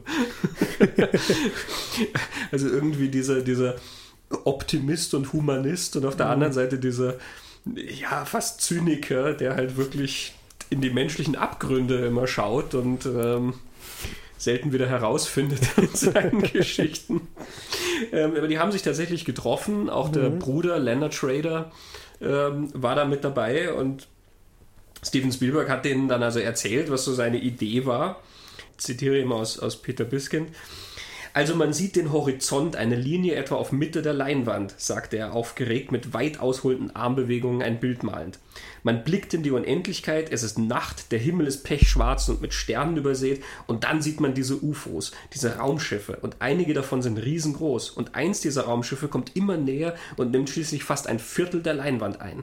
Und dann taucht hinter dem Horizont ein weiteres Raumschiff auf, ein noch viel größeres und es nimmt ein Drittel der Leinwand ein und plötzlich erkennt man, dass es sich dabei nur um die Kanzel dieses Raumschiffs handelt. Dieses UFO ist viel zu groß für die Leinwand. Es muss einen Durchmesser von gut acht Kilometern haben. Und dann kommen rote Lichter von hier und blaue Lichter von dort. also er ist vielleicht nicht vom Story-Level her dran gegangen, sondern zunächst mal vom Erlebnis. Sehen, ja. ähm, Paul und Leonard Schrader haben sich dann halt überlegt, ja, also Leonard hat dann zu ihm gesagt, naja, wie würde das wohl sein, wenn so etwas jemals passiert? Ich meine, in Wirklichkeit, falls es dafür ein historisches Exempel gibt, dann wäre das die erste Begegnung zwischen Cortés und Montezuma. Zwei Leute, die sich nie hätten träumen lassen, dass es den anderen gibt. Die drei stimmten darin überein, dass die von dieser Begegnung aufgeworfenen Fragen spiritueller Natur sein müssten. Wer sind wir? Warum sind wir hier? Wie können wir einander verstehen? Mhm. Soweit, so gut. Aber Leonard Schrader schlägt dann vor, die Geschichte auf der Legende vom heiligen Paulus basieren zu lassen. Ja, genau. Also nur, ja. Der heilige Paulus war dieser Kerl, der die Christen verfolgt hat, sozusagen der Christenverfolger Nummer eins, bis er eines Nachts dieses Licht auf der Straße sah. Und danach wurde er zum Christen Nummer eins. Wie wäre es, wenn du einen Typen nimmst, dessen Job es ist, all diese Leute zu jagen, die behaupten, ein UFO gesehen zu haben, ein Wissenschaftler, der fürs Pentagon arbeitet? Bis er dann eines Tages selber ein UFO sieht. Und dann sagt er sich, ich muss unbedingt der Erste sein, der mit diesen Außerirdischen in Kontakt tritt. Also aus, aus dieser Prämisse haben dann tatsächlich die beiden auch ein Drehbuch gestrickt, was äh, beidseitig, glaube ich, auf Missfallen gestoßen ist. Spielberg wollte ich will, dass die Leute in diesem Film ganz normale Bewohner von Vorstädten sind. Menschen wie die, unter denen ich aufgewachsen bin. Durchschnittsamerikaner, die am Ende in dieses Raumschiff steigen möchten. Schrader dagegen hat gesagt, also wenn jemand mich und die Menschheit verkörpern soll, um mit einem Raumschiff mitgenommen zu werden, dann möchte ich auf gar keinen Fall von irgendeinem Kerl verkörpert werden, der seine Mahlzeiten bei McDonald's einnimmt. Man ahnt schon, es endet nicht gut. Ähm, Spielberg hat dann später das Skript von Schrader bezeichnet als eines der erbärmlichsten Drehbücher, das einem seriösen Studio oder Regisseur jemals zum Kauf angeboten worden ist. Solche harschen Worte kennt man eigentlich gar nicht von mhm. Spielberg, ähm, aber ich glaube, als junger, ungestümer Bursche war er da vielleicht auch noch ein bisschen weniger diplomatisch. Es gibt ja auch diesen schönen Clip, den man im Internet findet, ähm, wo er dabei gefilmt wurde, wie die Oscar-Nominierungen bekannt äh, bekannt gegeben wurden. Da sitzt er zusammen mit seiner Entourage, sitzen da vorm Fernseher äh, und sie horchen sich das an, was für Oscar-Nominierungen kommen. Und es gibt ja dann keine Oscar-Nominierung für die beste Regie für Jaws. Und du siehst halt wirklich, dass er er will What the fuck sagen. Und er ist sichtlich perplex, dass er nicht nominiert wurde jetzt für beste Regie. Also, Das ist ein bisschen, glaube ich, noch ein anderer Spielberg auch als ja. Der, den man heutzutage kennt, dieser sehr, sehr nette, hm. sage ich mal, ein bisschen Märchenonkel, der da oft sitzt. Ja, sehr kluger Mensch, aber auch ein sehr differenzierter und nachdenklicher Typ, ähm, ja. so wie er sich ja auch heutzutage immer gibt. Ich glaube, damals war da noch viel mehr ganz viel Ambitionen, glaube ich. Aufbrausendes ja. mit dabei. Man darf ja nicht vergessen, dass der Mann damals noch nicht mal 30 war. Mhm. Close ja, Encounters hat er gemacht, bevor er 30 war. Ja, genau. Zudem mit Schrader habe ich auch noch eine, eine nette, weiß nicht, ob es eine Fußnote oder ein Nebentrack ist, aber die Community, in der sie die getroffen haben, das dürften gewesen sein, das ähm, Haus von Michael und Julia Phillips, zwei Produzenten, mhm. die Close Encounters produziert haben. Und äh, die haben da mehr, immer wieder Barbecues veranstaltet, das steht da in dieser Biografie von Spielberg und da haben sie dann die Leute getroffen, Paul Schrader, Martin Scorsese, Steven Spielberg, Robert De Niro, John Milius, Blythe Danner, Bruce Paltrow und so weiter und so fort. Ähm, die haben da Barbecues gegessen, Bier getrunken und haben sich dann gegenseitig von ihren Projekten erzählt und dann haben sie sich da im Garten, glaube ich, darüber unterhalten, ah, das war doch cool, wenn du das machst und dann, was ist, wenn, wenn die Story so weitergeht. So ein totales Community-Ding, wie die da ihre Projekte Mitte der 70er entwickelt haben. Dieses New Hollywood Eck halt einfach, das ein bisschen anders gearbeitet hat als das übliche Studiosystem. Genau. Und diese Julia Phillips ist ja dann auch berühmt berüchtigt worden später, also die hat ja dann eine Biografie geschrieben, die heißt You'll Never Eat Lunch in this Town Again, die recht deutlich sein soll mhm. und die einen anderen Blickwinkel einnimmt als die meisten anderen, die über diese Zeit erzählen. Aber ja, eine spannende Geschichte. Mhm. Ne neben Fußnote. Und sie ist ja dann auch von, von Close Encounters, glaube ich, ausgestiegen oder gefeuert worden und behauptet, und das finde ich am allercoolsten, es wird immer gesagt, dass Julia Phillips so schlecht über Spielberg und die Leute dann redet, hat er damit zu tun, dass er ein massives Kokainproblem zu der Zeit gehabt hat. Und Julia Phillips behauptet aber, sie hat überhaupt kein Kokainproblem gehabt, bis Steven Spielberg kennengelernt hat und Close Encounters mit ihm hat machen müssen. ja, auch der Dreh zu Close Encounters lief, glaube ich, nicht so ganz glatt. Biskind erwähnt da nur so ein paar Geschichten. Der eine ist François Truffaut, der halt Spielberg schon sympathisch fand, ähm, aber das Ganze halt auch nicht so extrem ernst genommen hat, was da gedreht wird. Also das glaube ich so ein bisschen von oben herab dann hm. betrachtet hat und er wird dann hier zitiert eben, also in einem Brief, äh, den François Truffaut dann an einen Freund geschrieben hat, heißt es dann wohl, als ich merkte, dass er einen gigantischen Comicstrip drehen wollte, verstaute ich das Stanislavski-Buch, das ich mir für diese Gelegenheit gekauft hatte, wieder in meinem Koffer. Ähm, und Wilmos Siegmund, der Kameramann mhm. des Films, äh, muss an einer Stelle zu Spielberg beim Dreh gesagt haben, und es wird eben gesagt, dass er das zu Spielberg gesagt hat, warum überlassen Sie die Regie nicht jemandem, der etwas davon versteht? ähm, aber oh ja, auch das, also auch wenn man natürlich die, die Geschichte vom Weißen Hai sich durchliest, mhm. da gibt es ja diesen, äh, dieses schöne Buch von Carl Gottlieb, äh, The Jaws Log, äh, wo dann alle diese beinahe Katastrophen aufgezeichnet sind, die den Dreh vom Weißen Hai bestimmt haben, ja, mit diesem absaufenden falschen Hai und alles, was dann ja. da irgendwie an Chaos umgegangen ist und so. Und Spielberg war auch nicht sehr beliebt äh, am Set damals, was natürlich auch mit seiner Jugend zu tun gehabt mhm. haben kann. Ja. Also hat, glaube ich, den Respekt auch sehr schwer erkämpfen müssen. Ähm, also im Jaws-Log wird ja dann erzählt, dass er ganz am Schluss, ähm, er hatte dann so viel Angst, dass die Crew ihn irgendwann packt und ins Wasser wirft, dass er seine letzte Einstellung, da hat er sich vorher ins Beiboot gesetzt und ist dann weg vom Hauptboot und hat dann vom Beiboot aus Action und Cut gerufen. Damit die Leute ihn dann nicht zum Drehschluss packen und dann noch sozusagen über die Planke schicken es ist, man, man, vergisst ja das dann, glaube ich, immer. Er hat ja damals einen riesen Hit gehabt, aber es ist nicht gewöhnlich gewesen, es ist ja heute noch nicht, dass man zwei Hits hintereinander macht. Es war dann, abgesehen davon, ungewöhnlich, dass er einen Film über UFOs macht. Science Fiction und UFOs waren damals B-Movies, das war kein mhm. großes Ding, das ist nicht so wie heute. Und dann auch noch freundliche Aliens, was ich überhaupt nicht vorstellen hat können. Und dann war noch die, die Geschichte, dass Columbia, bei denen er den Film gemacht hat, massive Geldprobleme gehabt haben. Und da gibt es also zwei so Geschichten dazu, dass Spielberg erzählt in dieser Doku, die da bei der DVD dabei ist, dass er unter Druck gesetzt worden ist von, von Columbia, dass er fürs Weihnachtsgeschäft diesen Film fertig machen möchte und er hätte aber nur braucht bis zum Sommer. was dann auch dazu geführt hat, dass es eine Kinofassung gibt, die er dann später, nach dem großen Erfolg, der überraschend war, ähm, hat er ja dann sein Special Edition oder sein Director's Cut schneiden können mit einem mit anderen Szenen drin, über die, die kommen dann auch noch, die Szenen, die drin sind, über die reden wir dann mhm. nachher auch noch, wenn es um die Familie geht.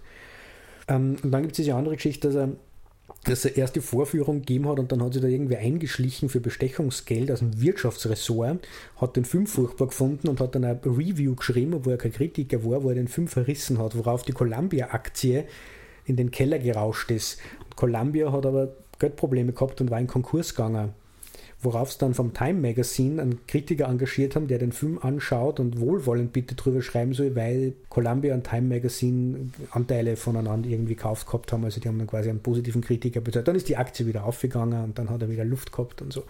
Also der ist unter sehr viel Druck gestanden, glaube ich, mit seinen nicht einmal 30. Und Close Encounters war aber dann doch ein, ein riesen, riesen Erfolg. Mhm. Wieder erwarten.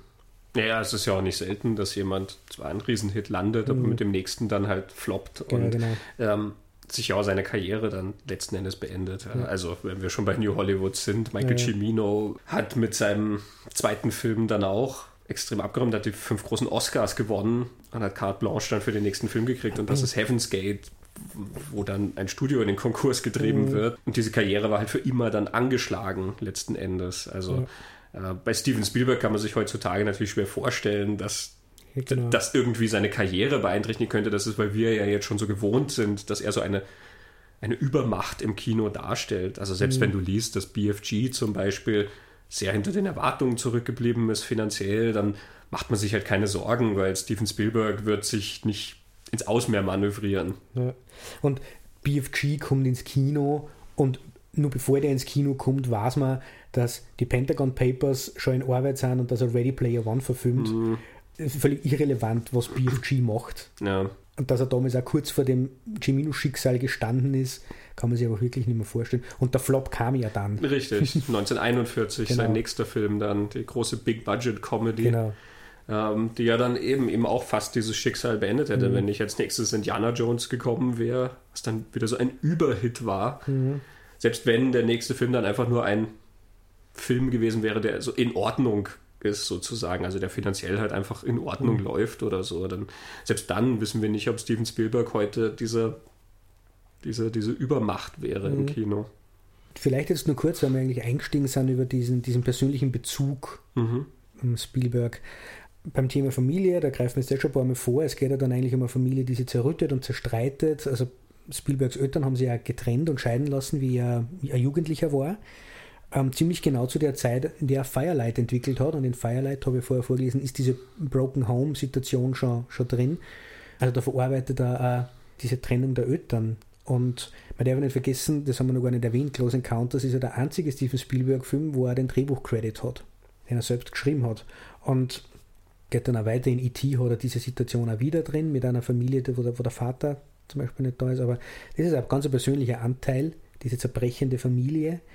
Und wo man am allerwenigsten glauben würde, ist in dieser Schlusssequenz. Es ist in dieser Spielberg-Biografie diese Erzählung drin, wie seine Geschwister Close Encounters gesehen haben und am Ende diese Konversation, die blinkenden Lichter, die Computer und das Raumschiff, das dann über Musik und, und Lichter kommunizieren, dürften die, die Geschwister gesagt haben, ähm, die Computer, das ist der Vater, der war Elektrotechniker und hat recht mit Computern herumgebastelt und die Musik ist die Mutter, die war Musikerin und hat am Klavier einiges vorgespielt, hat am Notenlesen beibracht und äh, es ist ein Zitat drin von seiner Schwester, die gesagt hat, um, ähm, look, he made a movie about mommy and daddy.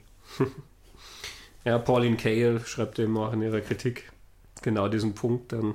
Spielberg is the son of an electrical engineer, sci-fi addict father and a classical pianist mother, and in the climax of the film he does justice to both. Hmm. Under the French scientist's direction, the Earthlings are ready with a console and they greet the great craft with an oboe solo, variations of a five note theme. The craft answers in deep tuba tones. The dialogue becomes blissfully garrulous. Also dieses, dieses Spiel mit den Einflüssen der mhm. Eltern sozusagen, das hat sie halt auch aufgegriffen ja. dann in, in ihrem Text. Zum Drehbuch äh, muss man vielleicht noch erwähnen, das schreibt Biskind dann auch immer mal wieder. Also da haben schon diverse Autoren ja, ja. ihre Spuren hinterlassen. Ja. Ähm, dieser Matthew Robbins, glaube ich, heißt der, der mhm. dann diesen Dragon Slayer gemacht hat. Zum Beispiel, der war einer der Autoren. Es gab auch andere und manche waren auch nicht so ganz einverstanden dann damit, dass ihre Beiträge nie genannt wurden. Ähm, aber es muss in dem Fall wohl ihm sehr wichtig gewesen sein, ja dass sein Name da als Autor auch mit draufsteht. Ja. Den Eindruck habe ich auch gehabt, ja, dass, er, dass er das sehr stark verfolgt hat. Und ist es nicht etwas, was Biskin in dem Buch erwähnt, allgemein, dass das so eine New Hollywood-Haltung war, der Autor, dass, dass man nur da ein Autorenfilm ist und wirklich als Künstler anerkannt, wenn man Regie und Drehbuch in sich vereint irgendwie? Ist ja, nicht, nicht wichtig war in der Zeit? Also natürlich ist es wichtig, einfach weil der Regisseur natürlich als Künstler damals sehr sehr im Vordergrund stand. Mhm. Ja, Im Gegensatz natürlich zu heute, wo es dann oft also nur nominell ja irgendwie. Da wird dann zwar drüber geredet, wer hat dann den neuen Tor gemacht oder mhm. irgendwie so, aber du würdest es dem Film dann nicht zwangsläufig anmerken. Allerdings gibt es ja auch in New Hollywood äh, durchaus Konstellationen. Taxi Driver, den wir erwähnt haben, mhm. ist ja eine davon, wo dann eben nicht das Drehbuch vom Regisseur stammt, sondern das Ganze halt in so einer Kollaboration entstand. Auch Easy Rider zum Beispiel mit dem Skript von Terry Southern oder Chinatown mit dem Skript von Robert Town es, es, gibt diese Konstellation genau. schon auch, wo dann quasi der Autor nochmal als eigenständiger Künstler wahrgenommen wird. Hm. Ich glaube, der Punkt ist immer nur der, dass eben auch da der Fokus auf den Künstler liegt und nicht auf den Studioprozess, wie wir ihn ja häufig kennen. Ähm, also wir zuvor noch war, ja, genau. wenn David O. Selznick das ganze Ding ja. gemacht hat und auch natürlich im späteren, ab den 80ern, Jerry Bruckheimer oder dann sonst irgendwas macht oder jetzt eben heutzutage das große Studio Marvel oder sonst ja. irgendwas. Das geht dann vielleicht durch 15 Autorenhände. Jemand schreibt dann halt einmal einen Draft und dann lässt man ihn das überarbeiten und dann gibt man das einfach jemand völlig anderem und der kümmert sich dann halt einmal um diese Figuren und dann kriegt das ein neues Team und die krempeln das komplett um und ja, ich weiß nicht. Und also irgendwann hm. ist ja sozusagen nicht mehr ersichtlich, wer hat was beigesteuert. Das ist kein Team in dem Sinne, sondern das sind halt einfach viele Köche, von denen dann manche wahrscheinlich nichts mehr von ihren Zutaten wiederfinden würden. Hm. Während Paul Schrader natürlich als Autor von Taxi Driver sehr gezielt sagen kann, was genau er da gemacht hm. hat.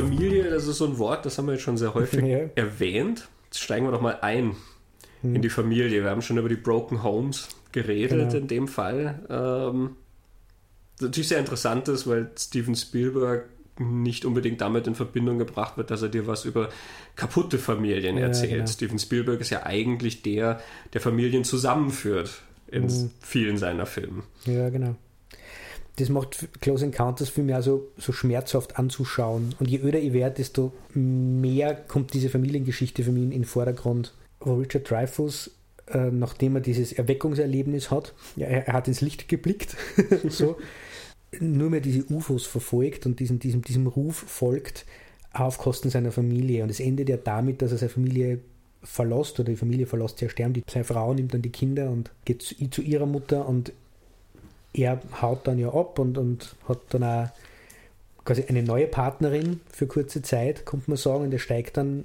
ins, ins Raumschiff und er verlässt die Familie. Und man hat davor, und das ist eigentlich die erste Hälfte vom Film, schaut man dieser Ehe zu, wie es dem Bach geht. Mhm. Mit so Szenen, wo die Kinder sind laut und streiten und die Mutter versucht da Ordnung zu schaffen irgendwie und Richard Dreyfuss sitzt daneben und redet über Pinocchio oder schaut ins Fernsehen oder spielt sie mit der Modelleisenbahn und sie weisen darauf hin, dass er doch einmal einschreiten soll jetzt und, und er, er tut das aber nicht so wirklich. Er ist, er ist selber wie so ein, ein, weiteres Kind in der Familie. Das ist jetzt die nächste Frau, die mir total leid tut beim Anschauen, je öder ich wäre. Das ist nicht ganz so schlimm wie beim Shining, weil ähm, das ist auch eine Mutter, die eigentlich versucht, das irgendwie zusammenzuhalten und, und ich, ich frage mich auch, wären die Außerirdischen nicht gekommen, hätten sie die wahrscheinlich auch irgendwie getrennt. Das schaut nicht gut aus für die zwei. Gleichzeitig kann sie dann auf das, was er da erlebt hat, überhaupt nicht eingehen. Sie ignoriert das total. Diese ganz furchtbare Sequenz, wo sie am angekleidet in der Dusche findet und er wirklich, er sagt, nimm mich doch in den Arm, ich habe da was erlebt und, und ich, ich würde das irgendwie mitteilen und sie kann überhaupt nicht drauf eingehen. Sie schimpft mit ihm und sie schreien an. Selbst die Kinder schreien ihn dann genau, an. Also der eine Junge, dann, äh, der dann die Tür ganz erbost zuwirft, weil Vater nicht so funktioniert, wie er ja, soll. Ja, ne? Don't be such a crybaby. Er ist, er ist wirklich enttäuscht vom Vater, der nicht der Vater für ihn ist. Dann gibt es diese Sequenz, wo er er fängt doch an, dass er diesen Tower sieht und dann mhm. die, die Form macht, die ganz berühmt, dass er es aus dem Kartoffelbrei formt. Und wo alle Mitglieder, die Kinder und die Mutter schauen einem Mann zu, der gerade den Verstand verliert. Und irgendwann checkt Dreyfus auch, dass er gerade nicht auf der Höhe ist und sagt dann, ja, Papa geht es gerade nicht gut. Das ist unglaublich schmerzhaft. Wo die Wege einfach nicht mehr zusammengehen und man schaut dieser Familie beim Zerbrechen zu. Das tut mir total weh. Es ist interessant, weil dass du da, dass dir da die Mutter so leid tut, weil ähm, ich bin in, in, dieser Konstellation eigentlich immer bei Richard Dreyfuss, mhm. ähm, eben weil ich dieses Unverständnis mhm. so gar nicht nachvollziehen kann. Und das finde ich dann wiederum sehr schmerzhaft. Ja, eben, mhm. er hat sowas Außergewöhnliches erlebt und es, die hören ihm überhaupt nicht zu. Also vor allem sie will überhaupt nichts davon wissen. Mhm. Und Stimmt, deswegen das, ist das nicht ganz so schlimm wie beim Shining. Das empfinde ich, das empfinde ich als sehr schmerzhaft. Ja? ja? Und da kann ich das total verstehen, dass er seine Sache verfolgt und sich dabei halt auch über seine Familie hinwegsetzt, letzten mhm. Endes. Ja? Weil es ist sowas Außergewöhnliches. Also ich meine, ja. na, ja. natürlich ist, ist immer die Frage, eben verliert er den Verstand. Ja? Ich meine, wir mhm. wissen, nachdem wir das miterlebt haben mit ihm, wissen wir, dass er nicht den Verstand verliert, sondern mhm. er hat natürlich tatsächlich was gesehen. Mhm. Wir wissen ja auch dadurch, wie es erzählt ist, das passiert anderen Leuten auch. Also die Frage stellt sich ja für uns nicht, sondern wir sind auf seiner Seite und genau. zweifeln nicht an seinem Verstand. Aber man, man könnte es natürlich anders erzählen. Man könnte letzten Endes das alles wegmachen und dann hast du diesen Mann, der behauptet, er hat da sowas. Ja. Ähm, aber wenn ich mir vorstelle, ich bin in dieser Situation und ich habe gerade, also es ist wie Gottes Stimme, der aus dem brennenden Busch zu mir spricht. Ja. ja. Ein Licht aus dem Himmel kommt da. Und er hat ja sogar, er hat dieses verbrannte Gesicht, ja. dieses Helfer. Also er hat ja sogar etwas, was gewissermaßen nicht er zu erklären ist. Warum mhm. hat er aus der Nacht ein, verbranntes Gesicht? Er sagt an einer Stelle sogar zu ihr, it's not a moonburn. Mhm. Ja.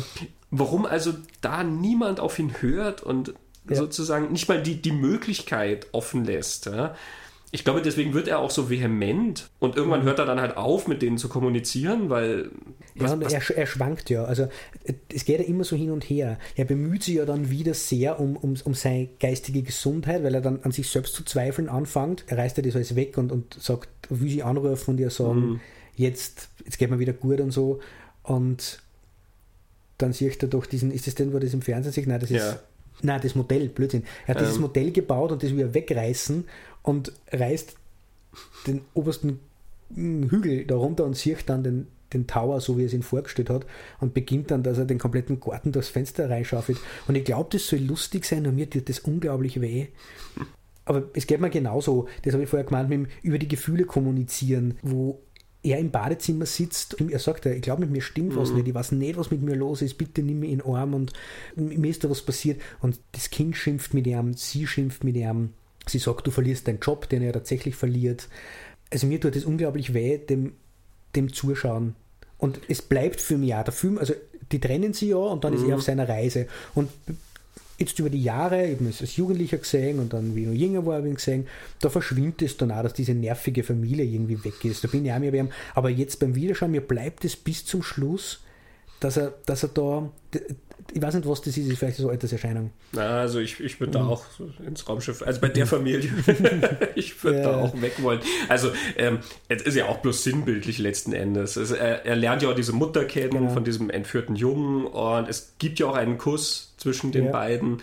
Ähm, also es wird ja suggeriert, dass er da sozusagen ja viel mehr Anklang findet. Genau, das, ne? also das ist dort, wohin kehrt. Er findet sich selbst. Ja, die genau. weiß, wie es ihm geht, auch wenn sie selber ja gar nicht die ist, die diesen Kontakt hat. Sie hat diese Vision nicht. Der Junge hat diese. Vision vom, aber vom Devil's genau, Tower. Aber sie erlebt diese Alien-Angriffe, was ja in ihrem Fall ja. fast wie, wie, wie Poltergeist-Haunting ist. Das ist ja völlig ihr, was ja, da abgeht. Aber sie hat das erlebt, genauso wie er. Stimmt, also ich, ich weiß schon, was gemeint ist was bei mir jetzt für stärkere Rolle spielt in Bezug auf diesen Mann und diese Familie ist, nur bevor er dieses UFO sieht, sind diese Sequenzen, wo sie versucht, Ordnung zu schaffen mhm. in dieser Familie und er ist, steht überhaupt nicht zur Verfügung. Das ist dieses Peter Pan-Syndrom. Keiner ist so begeistert, dass Pinocchio im Kino ist wie er und mit seiner Modelleisenbahn. Und sie müssen immer daran erinnern, dass er jetzt einschreiten soll. Und er schreitet nicht ein, sondern redet halt wieder irgendeinen Blödsinn und schreit dann irgendwann einmal mit den Kindern und droht einer. Genauso diesen Witz, den die Kinder mit ihm machen wollen, wo sie mit dem Tischtennisschläger auf den mhm. Hintern hauen und dann wollen sie ihn fotografieren und er spürt aber diesen mit dem Zahnpasta schauen mhm. und diesen, diesen Besessenen. Er ist wie ein Kind. Ja. Und ich glaube, das ist so ein das ist ja so ein Mann, der, der dann auch irgendwo aufregt, der also überhaupt nicht zur Verfügung steht für diese Familie und für seine Kinder. Und ich finde es beeindruckend, das, was der Junge zu ihm sagt. Dass der Junge zu ihm sagt, don't be such a crybaby. Also das ist schon reflektiert auch von Spielberg, dass die Kinder auch diesen, diesen Vater haben wollen und nicht so einen, der, der es so im Stich lässt und dass er die Kinder darunter leiden und man sieht, dass der Vater nicht ganz klar ist. Ich, ich finde das spannend, dass das, dass das nämlich ein Element in der Geschichte ist, das nicht abgebunden ist. Das ist mhm. nicht geklärt am Ende. Das ist emotional nur irgendwie da. Ja. Und Spielberg sagt ja selber, er konnte diese Geschichte heute so nicht mehr erzählen. Er konnte seine Familie nicht verlassen. Aber als junger Mann waren halt die, die Außerirdischen wichtiger. Also Georg Seslin schreibt doch sehr viel über das in seinem Buch Steven Spielberg und seine Filme. Ähm, wo er dann schreibt, er ist sich gar nicht sicher, ob da jemand flüchten will oder vertrieben wird über äh, die Richard Dreyfuss-Figur. Also mhm. eben dieses, ähm, will der dem entkommen? Äh, Seslin mhm. redet davon wirklich, dass diese Normalität, in der er da lebt, dass das wie so eine Hölle ist. Ja? Es ist so schlimm, dass man ja nur davon wegkommen kann man muss ja mhm. davon wegkommen, fast zwangsläufig. Also wegkommen wollen, letzten Endes. Ja. Ähm, will er flüchten von sich aus oder wird er vertrieben? Das ist das, was ich meine. Niemand hört ihm zu. Ja? ja. Also die stoßen ihn ja dann auch in, in gewisser Weise weg mit ja. dem. Du passt nicht dazu. Also das wollen wir nicht haben. Jemand, der mhm. wirres Zeug redet, den wollen wir hier gar nicht haben. Du bist entweder so wie wir, normal, oder, ja. oder du musst korrigiert werden. also ich ja, ich, ich nehme es nie in dem Sinne so ernst, wenn ich jetzt sage, ja, ich würde da sofort selber abhauen wollen. Ja, natürlich steigt man nicht ins Auto und lässt seine Kinder im Stich. Ja. Mhm. Ähm, ich gucke das ja als Unbeteiligter an. Ja. Mhm. Als Unbeteiligter sehe ich Kinder, die mir unheimlich auf die Nerven gehen. Mhm. Du siehst diese Kinder da im Hintergrund und der eine zertrümmert gleich einmal zum Anfang diese Puppe. Ja? ja genau. Es ist irgendwie lustig anzuschauen, aber ich denke mir genauso, mein Gott, wenn das meine Belger wären, ich würde ins Auto steigen und weg. Ist ja kein Wunder, dass er nicht bei denen bleiben will. Mhm. Also das, das ist halt für mich dann so eine, natürlich ja. eine, eine Filmsache letzten Endes. Ja. Okay. Es ist, wie man sich manchmal Beziehungen dann da anschaut und es soll dann total romantisch sein und du denkst dir, na die Alte würde ich ja zum Mond schicken. und in dem Fall würde ich sagen, na solche Kinder, die würde ich zurückgeben. Natürlich ist es eine Situation, die was mit ihm auch als Erzieher oder als nicht vorhandenem Erzieher ja. und so weiter zu tun hat. Ja, aber mhm. sozusagen so weit gehe ich da nie. Ähm, für mich ist eher die Identifikationsfigur. Ich kann das total nachvollziehen, dass er diese Vision hat. Ähm, da können wir vielleicht auch noch drüber reden, mhm. dass diese Vision ja vielleicht auch eine gewisse allegorische Qualität hat, nicht ja. nur im spirituellen Sinne. Ja da bin ich dann natürlich total dabei und dann sehe ich, dass er halt auch nicht unterstützt wird und dann sage ich, ja, pack deinen Koffer und weg. Ja, eben, es gibt diese zwei Ebenen. Ich, ich sehe da ja auch Sachen, die im, im Film so sind und, und in die Geschichte erzählen wir da eine, aber ich merke, dass ich auch so ganz emotional auf diese echte Beziehung reagiere, mhm. diese Beziehungsproblematik irgendwie. Da gibt es diese Szene, wo die, die beiden streiten und dann kommt ein Kind in den Raum, setzt sich hin und fängt am Klavier zum Klimpern an. Und natürlich hat das den Effekt, dass dir das aufregt und nur mehr nervt. Genauso wie vorn streiten die Eltern äh, und hinten der Trümmer, der die Puppe und schreit. Also das hebt ja nur die Hysterie, dass man sich aufregt. Aber gleichzeitig ist es so, das Kind will nicht, dass Mama und Papa streiten und macht auf sich aufmerksam, indem es dissonant aufs Klavier haut. Hm. Ich finde es spannend, mir diesen Film anzuschauen. Der schmerzhaft ist für mich zum Anschauen den kann man immer wieder anschauen und findet dann wieder was anderes drin. Und ich glaube, dass er da Dinge durchgearbeitet hat, wo er nicht die Antwort drauf gewusst hat. Und da, da sticht Klaus Encounters eben dann für mich wieder außer in seine Filme, weil bei allen anderen habe ich so das Gefühl, bei alle seine Filme, ob das jetzt Schindlers Liste ist oder, oder eben Jurassic Park, es wird relativ klar, wie seine Haltung zu dem ist, was er da erzählt, bei den meisten. Und Close Encounters, glaube ich, ist das am aller, allerwenigsten von all seinen Filmen, sondern da, da arbeitet sie irgendwas durch in ihm. Da, da muss er, da steht er was da und sucht da irgendwie die Antwort. Ähm, Dreyfus will kommunizieren, nimmt die Familie mit, wie sein Vater Spielberg mitgenommen mitten in der Nacht auf die Straßen, nimmt seine Familie mit und will erklärt, was er da gesehen hat. Und ich wollte, what does it look like? Und er sagt, like an ice cream cone. Und du denkst da, das ist das Letzte, wie er UFO. Also, was, was, was, soll denn die Frau da jetzt drauf sagen? Und sie fragt dann, what color? Und dann nennt er doch irgendein. Na, what flavor? What flavor? Und er nennt dann irgendein, irgendein Flavor. Und sie sagt aber dann, und das finde ich auch spannend, don't you think I'm taking this really well? Ein total unguter Vorwurf, völlig unpassend. Mhm. Und dann erinnert es noch aber an, an romantische Nächte, die es gemeinsam verbracht haben. Und du merkst bei beiden Figuren, manchmal sie, manchmal er, suchen den Weg zueinander, aber immer im falschen Moment. Sie will den Weg zu ihm suchen, wenn er in den Himmel schauen will, was er bei dem Kuss dann ja auch macht. Und er sucht den Weg zu ihr, wo er in Not ist, und sie ist so außer sich und, und verzweifelt und ärgerlich wärmt, dass das gar nicht eingehen kann auf ihn das ist das, was mir, glaube ich, so, so, weh, so weh tut. Man schaut auch, glaube ich, wirklich einer Familie beim Zerbrechen zu. Und wenn das stimmt, wie es in der Biografie erzählt wird, dass er die, die Trennung seiner Eltern da irgendwie durcharbeitet oder, oder einbaut oder was auch immer da, da aussehen muss, ich nehme mal an, dass der junge Mann, Steven Spielberg, einfach keine Antwort gehabt hat auf das, was da passiert ist. Und es hat er da keine Antwort. Ich bin mir auch nicht sicher, ob man da so eine Antwort haben kann. Also ich überlege auch gerade, ob es im narrativen Sinne, ob du das verklicken könntest, dass die Außerirdischen kommen und laden dich ein mitzugehen und du sagst, ah, danke, ähm, ich bin versorgt. also das, das wäre schon eine schwere Geschichte letzten Endes zu erzählen, ja. Aber natürlich finde ich es auch sehr spannend, ja. dass er dieses Versöhnliche dann eigentlich gar nicht hat, letzten Endes. Eine interessante Beobachtung, die mir dann irgendwann gekommen ist, ist die Tatsache, dass sich diese zwei Frauen auch so ähnlich sehen diese mhm. zwei blonden Frauen, die er dann hat. Die eine, die seine tatsächliche Frau ist, ja. ja Terry Garr ist das. Terry Garr, ja. Und auch das interessant vom Casting her. Ich finde Terry Garr ja eine ganz großartige Schauspielerin, ja. die aber meistens sehr eben nicht so, so rationale Rollen gespielt hat. Sie ist ja hier mhm. wirklich so eine ganz, die ist im Hier und Jetzt und ähm, die will ja gar nichts hören von Träumereien und mhm. von Außerirdischen und von sonst irgendwas. Ja. Terry Garr ist sonst immer eher so ein bisschen die, ist mehr so ein Goldie Horn-Typ eigentlich mhm. dann, ja. Die war in Frankenstein Junior und ähm, in Tutsi zum Beispiel ist sie die ähm, diese Schauspielkollegin, die dann diese mhm. Affäre mhm. mit Dustin Hoffman an einer Stelle hat und dann den kompletten Film lang über immer irgendwie ihm ja glaubt, dass das nicht ein One-Night-Stand war, ja, weil er sich ja immer irgendwie rauswindet oder weil, ja, eigentlich na, will ich mich ja eh doch mit dir treffen, aber heute bin ich verkühlt und so, ja, und sie glaubt es total lang, weil sie eigentlich so unsicher ist mhm. und so. Das ist eher der Terry Garr-Typ. Von daher interessant, dass sie hier so besetzt ist gewissermaßen, also, nein, klar, Tutsi und sowas gab es mhm. damals noch nicht, aber einfach vom, vom Typ her ähm, als ja. Frau und dann die Tatsache, dass Melinda Dillon, die diese Mutter spielt, ihr eigentlich so ähnlich sieht, mhm. ähm, aber sozusagen den Bonus hat, dass sie ihm glaubt oder ja. darauf eingeht, was er erfahren ja. hat. Terry Guy erzählt ja im Interview, dass eigentlich sie diese Figur auch so, so sieht, die geht dem auf den Nerv. Mhm. No wonder he's leaving her, she's driving him crazy. Also sie dürfen es auch so gespielt haben und trotzdem sehe ich das nicht so. Ich, ich sehe zu keinem Moment bei dieser Frau, dass das nicht eigentlich ernst meint und selbst auf, auf einer eigenen ernst gemeinten Reise ist. Es geht halt nicht zusammen und sie machen beide Fehler. Mhm. Also das halte ich für einen Bonus von diesem Film. Eins von, diesem, von diesen großen Themen, die einfach gut passen mhm. und die drin sind. Weil die nervige Ehefrau, die der, der Held dann verlassen muss, die kann man relativ leicht schreiben.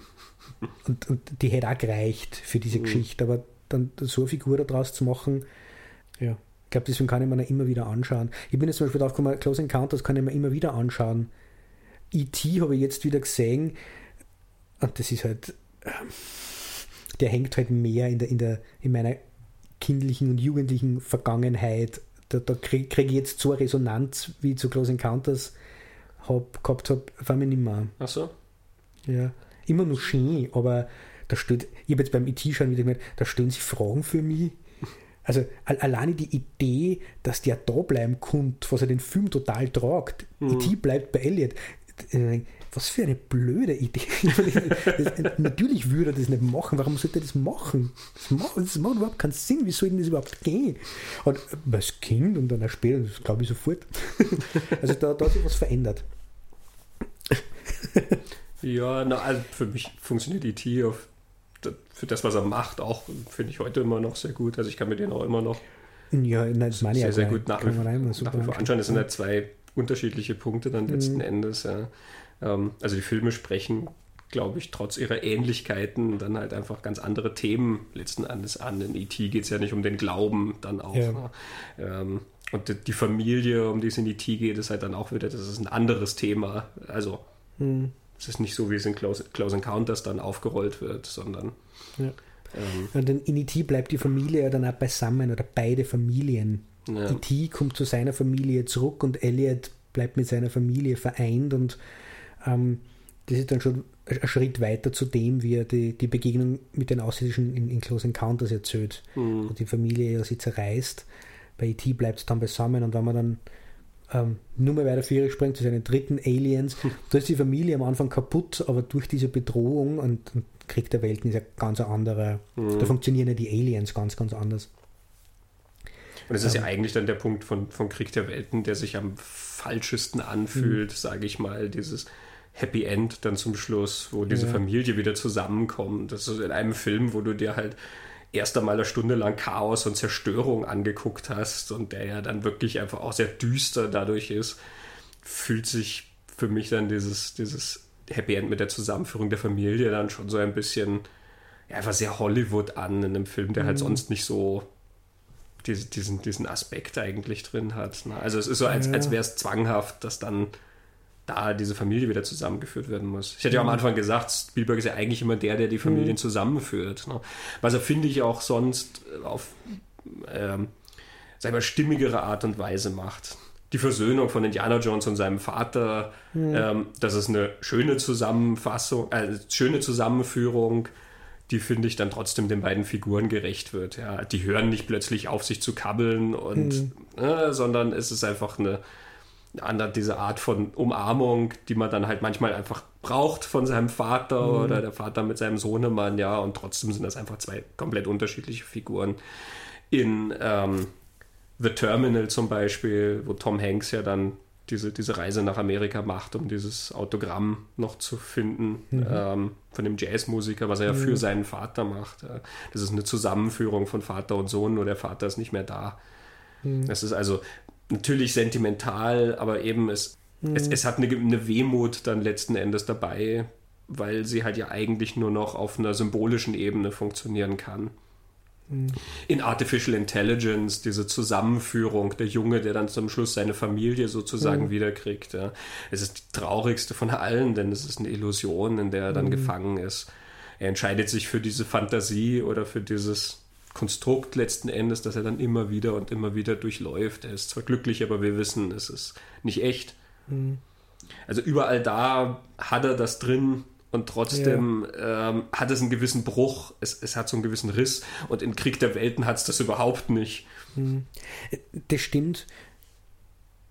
Es fühlt sich ja immer wieder seltsam an und gleichzeitig habe ich, wie ich ihn dann vor einer Weile wieder gesehen habe, ein bisschen mehr damit anfangen können, dass in dem Moment, wo die Welt untergeht, werden diese Konflikte, die diese beiden vielleicht gehabt haben, völlig unwichtig. Mhm. Ähm, Tom Cruise geht zu dem hin, was er in einer, in einer kaputten Welt nur an Vertrautem kennt und die Verbindung ist dieses Kind und er will das Kind ja zur, zur Mutter mhm. bringen.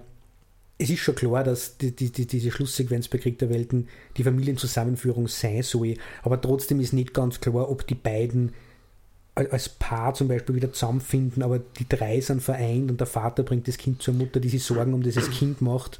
Es funktioniert dann schon auch wo ein bisschen, aber es stimmt. Es ist so emotional und vom, und vom Ton wirkt schräg auch immer noch. Mhm das stimmt schon. Aber es, es hat damals im Kino, wenn man auch denkt, meine Güte, was soll das jetzt? Aber jetzt nachher wieder, es hat dann schon ein bisschen mehr Sinn gemacht. Mhm. Vielleicht auch, weil es einfach als Thema dann nicht zu stark im Film drin ist. Also wenn es ja. vorbereitet ist. Bei Die Farbe Lila zum Beispiel ist das den kompletten Film über immer präsent, dieses Thema, die auseinandergerissene Familie, sie, die von ihren Kindern getrennt ist, ja, der die Kinder weggenommen wurden. Mhm. Da hat natürlich dann zum Schluss diese Zusammenführung an viel, viel größeren, ja. viel größere Wucht dann letzten Endes. Das erreicht dich dann emotional natürlich. Und trotzdem, trotz dieses positiven Endes, wird dann der ganze Schmerz, der davor kam, ja dadurch nicht ausgelöscht, sondern es, mhm. es, es ist natürlich dann ein positives Ende, ähm, was aber nicht negiert, was alles vorher passiert ist. Während sich dann Krieg der Welten, das kommt so ein bisschen wie aus dem Hut gezaubert mhm. irgendwie vor, ja, weil die Familie während dieses ganzen Chaos ja eigentlich nie Thema groß war, außer dass Tom Cruise als Vater offensichtlich nicht sehr viel taugt. Ja, er muss halt dann als Vater wie sagen, Stepping up to the light oder wie nennt man das dann? Er muss jetzt sagen, was er kann in dem Moment, was drauf ankommt. Das ist die Geschichte von ihm, in der. Genau, aber die ist ja. relativ klein gehalten und mhm. dann, dass, dass da trotzdem eine größere Familie, die auseinandergebrochen ist, ist das ist kein, kein sehr tragfähiges Element in dieser Geschichte und deswegen, mhm. wenn dann plötzlich so eine Familie nochmal aus dem Hut gezaubert wird, die sich dann umarmen, dann ja. führt das halt zu nicht viel. Ja. Aber ja, eben, also dieses, dieses zusammenführende Element ist, ist ganz, ganz häufig bei ihm der mhm. Fall. Ne? Und natürlich kann man behaupten, bei Close Encounters wird auch eine Familie genau. zusammengeführt, genau. nur halt eine andere. Ja. ja. Diese Außerirdischen, die da kommen, sind wie die Kinder letzten Endes, die dann herumlaufen. Ja. Und er ist wie so ein Kind, was dann mhm. vom, vom großen Mutterschiff sozusagen aufgenommen wird. Ja. Ja. Ähm, es gibt einen Außerirdischen, der irgendwie größer zu sein scheint, der dann der mit diesen spindeldürren mhm. Armen, den man dann sieht, ja, der dann vielleicht irgendwie so der, der Vater oder was immer ist, die mhm. Mutter, mhm. jedenfalls irgendjemand, der über diese Kinder wacht, letzten mhm. Endes. Ne? Ah, okay. Und eben, er wird dann in diese, in, in diese Gruppe aufgenommen, da gehört er eher hin letzten Endes. Dieser Träumer, der er ist, dieses Kind, der er schon die ganze mhm. Zeit war, eben wie wir gesagt haben, auch selbst mit seinen eigenen Kindern ist er mehr Kind als ja. die Kinder. Die Kinder ja. sind die, die erwachsen sind und sagen, oh, sei nicht so eine Heulsuse. Mhm. Und da ist er dann vielleicht eher aufgehoben und insofern ist es vielleicht auch in dem Sinne eine Zusammenführung. Äh, ich, ich wollte gerade sagen, ich glaube aus seiner Sicht damals führt er eh wieder das zusammen, was zusammengehört und, und was zusammenpasst. Ja.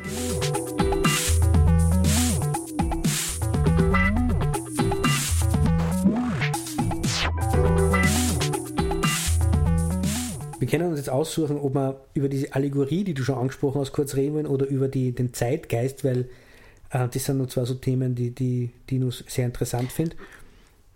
Dann reden wir noch über die Allegorie, ja. weil die noch stärker zu dem eben auch passt, weil ich gesagt habe, ich verstehe ihn total, dass er mhm. das hinter sich lassen will.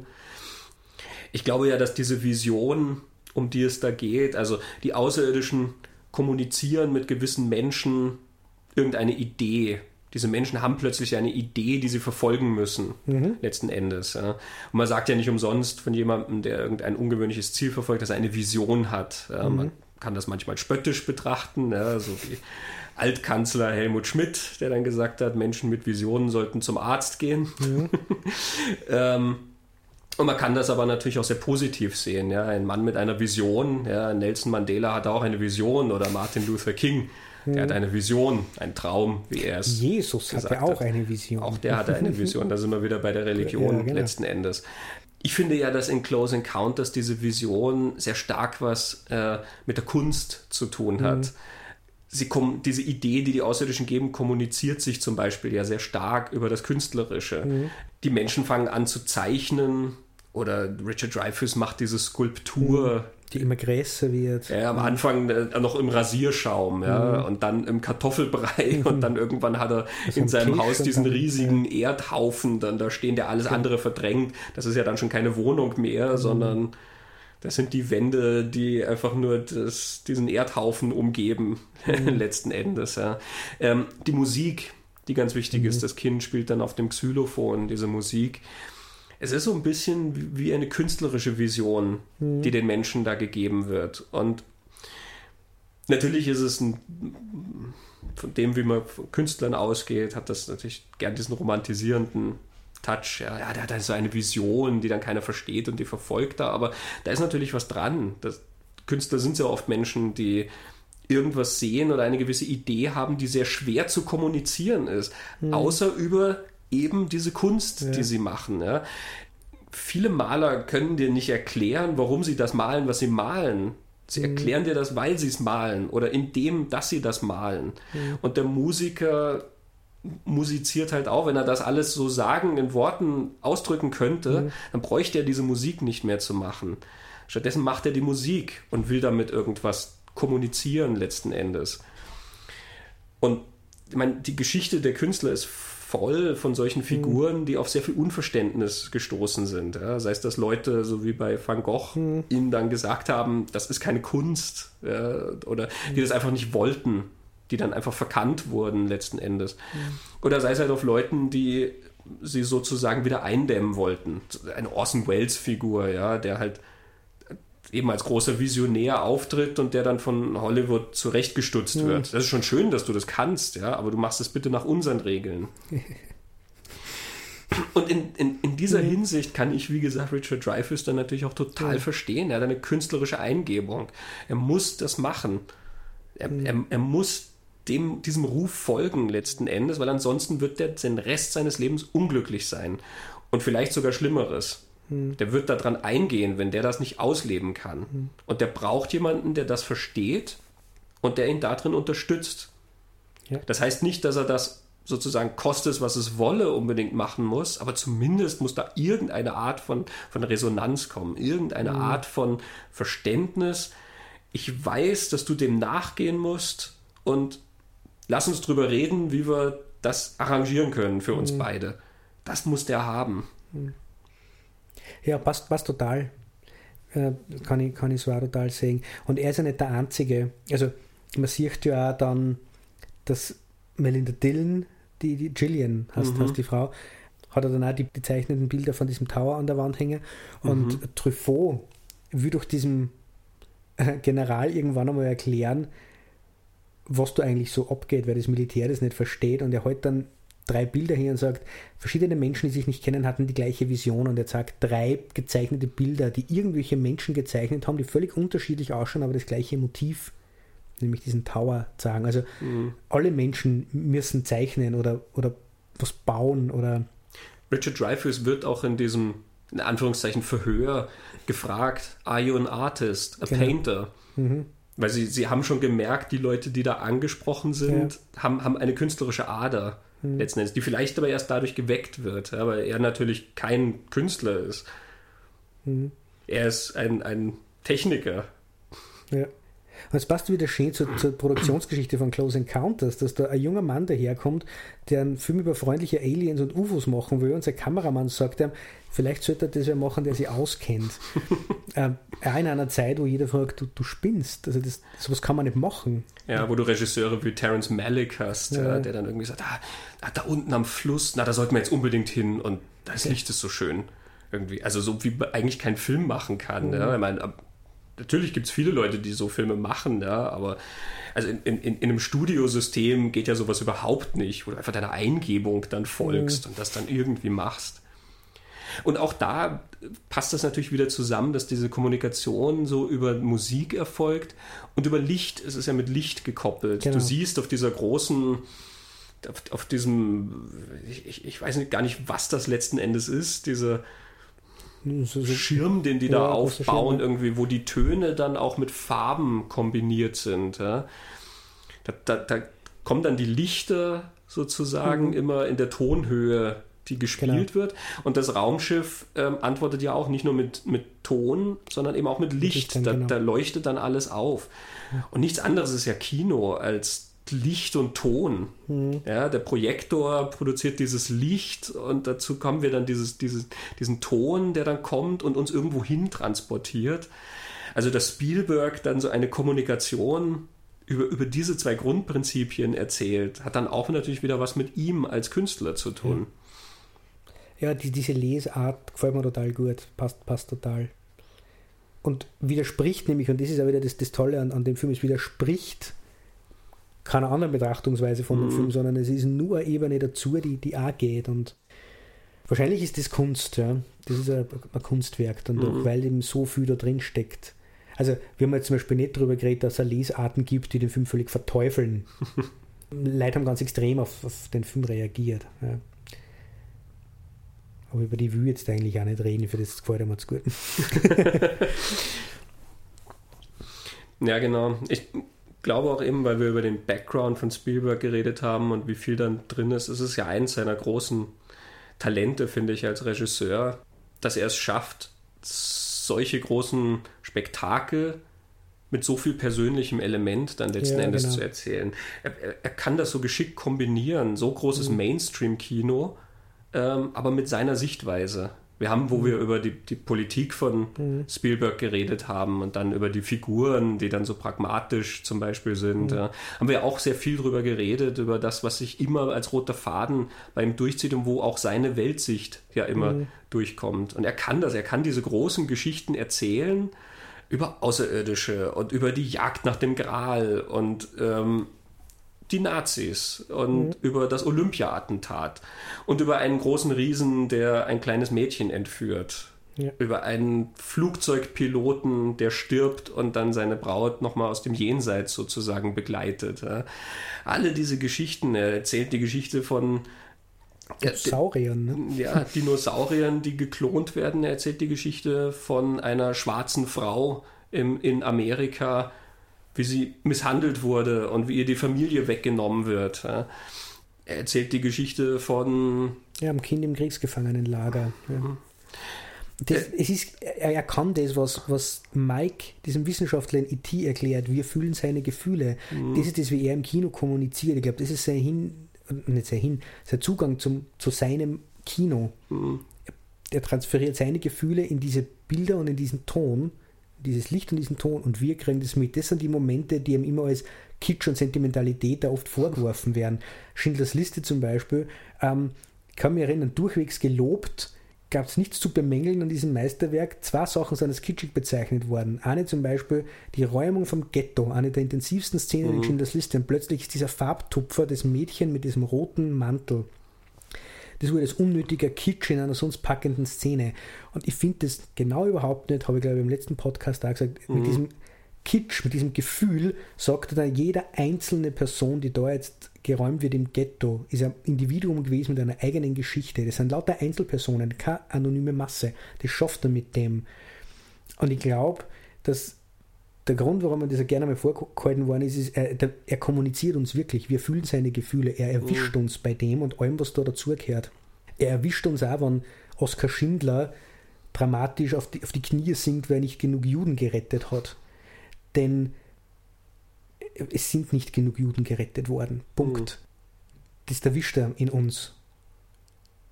Das kann er. Mhm. Und er hat es uns Mitte der 80er Jahre schon gesagt, wie er es macht, aber. Ja, ja. aber wenn, wenn, du dir überlegst, ich meine, es gibt viele Regisseure, die im großen Mainstream arbeiten und die dann große Abenteuergeschichten und so erzählen. Ne? Aber eben, wie viele davon können so deutlich dann doch immer dir das erzählen, wie sie die Welt sehen? Mhm. Diese Punkte, wie sehen sie Menschen, ähm, diese Themen, die da auch so, so wichtig sind für diese Person. Es gibt sehr viele, die du dann an technischen Varianten erkennst. Und es gibt viele, die halt in bestimmten, mit, mit bestimmten Themen sozusagen sehr zu Hause sind. Ja, also die dann halt bestimmte Punkte immer mal wieder erzählen und so. Aber wie viele lassen uns so sehr dann die Welt durch ihre Augen letzten Endes sehen? Mhm. Und das ist ja dann der Künstler da dran. Ja.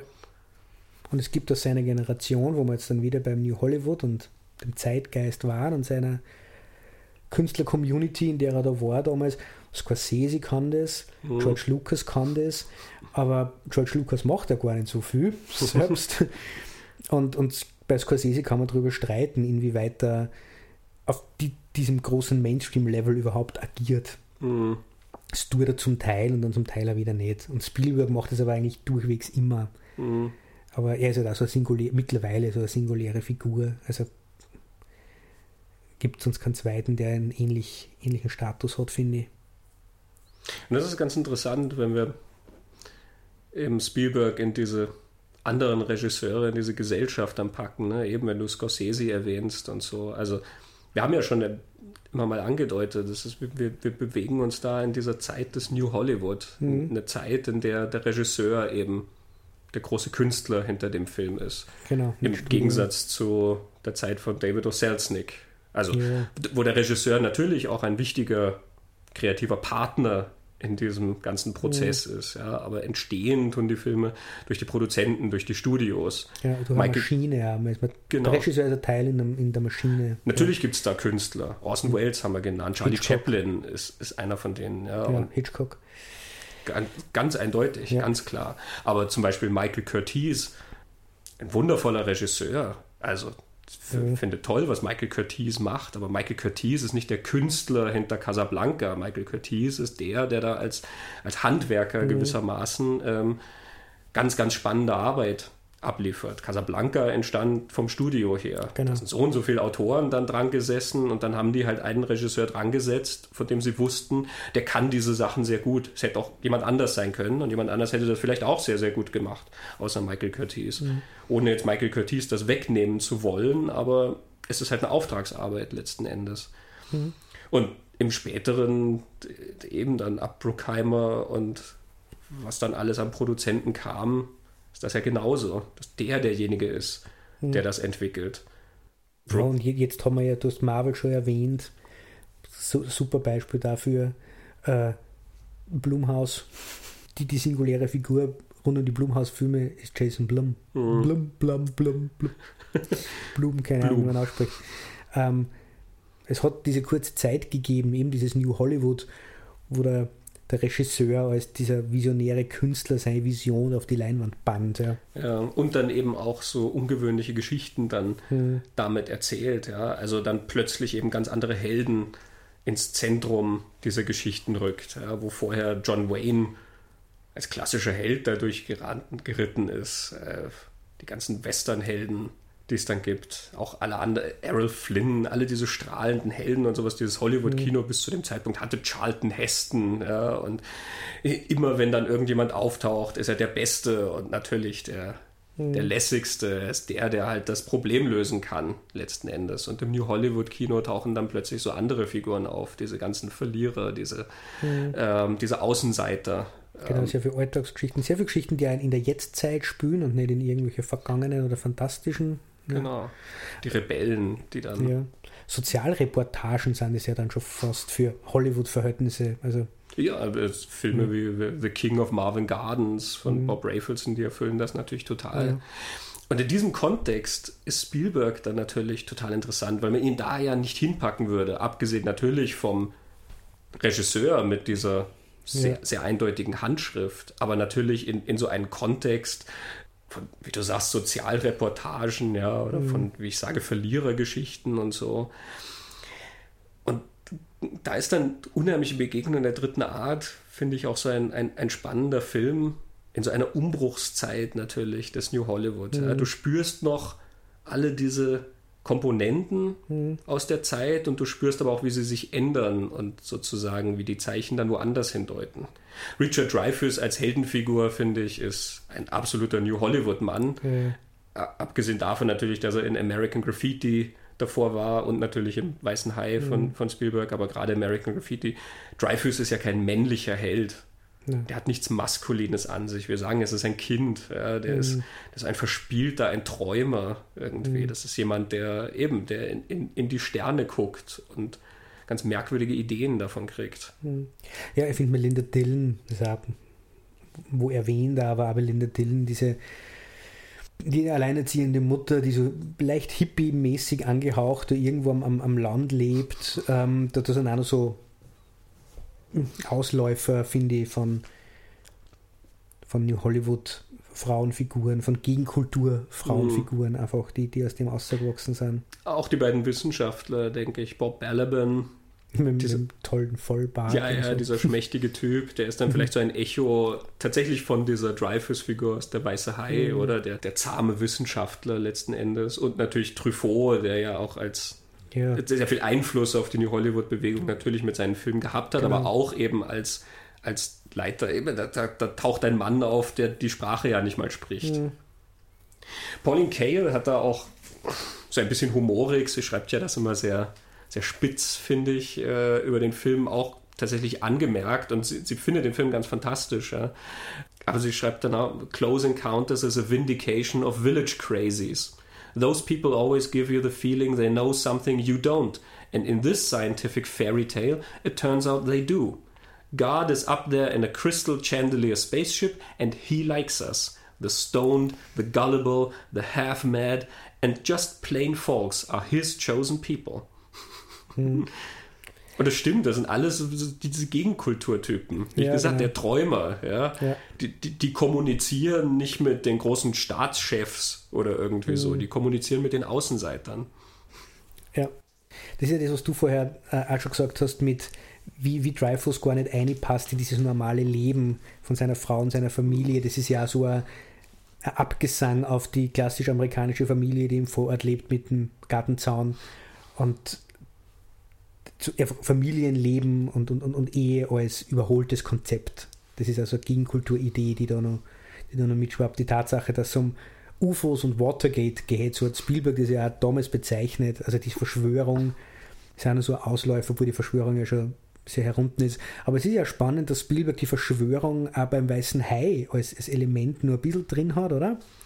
Und diese, diese Verschwörungsideen verschwinden ja dann irgendwann so, so ein bisschen. Also eben E.T. ist dann halt, erwähne mal jetzt schon immer wieder nachher, weil es irgendwie, da komme ich dann auch noch kurz dazu, warum das also ein, ein Nachfolgeding mhm. von Close Encounters ist, aber die Verschwörung da, also man weiß eigentlich nicht, ob sie die verschworen haben gegen irgendwas, man vermutet. aber da ist, da ist dieses Element nur drin. Ich habe dann auch noch wieder in dem Artikel den ich schon erwähnt habe, von, von 2017. Der hat Close Encounters, was man in den Movies got New Age Religion, der ist in New York Times. Da erwähnt der, dass er ein Kind seiner Zeit ist.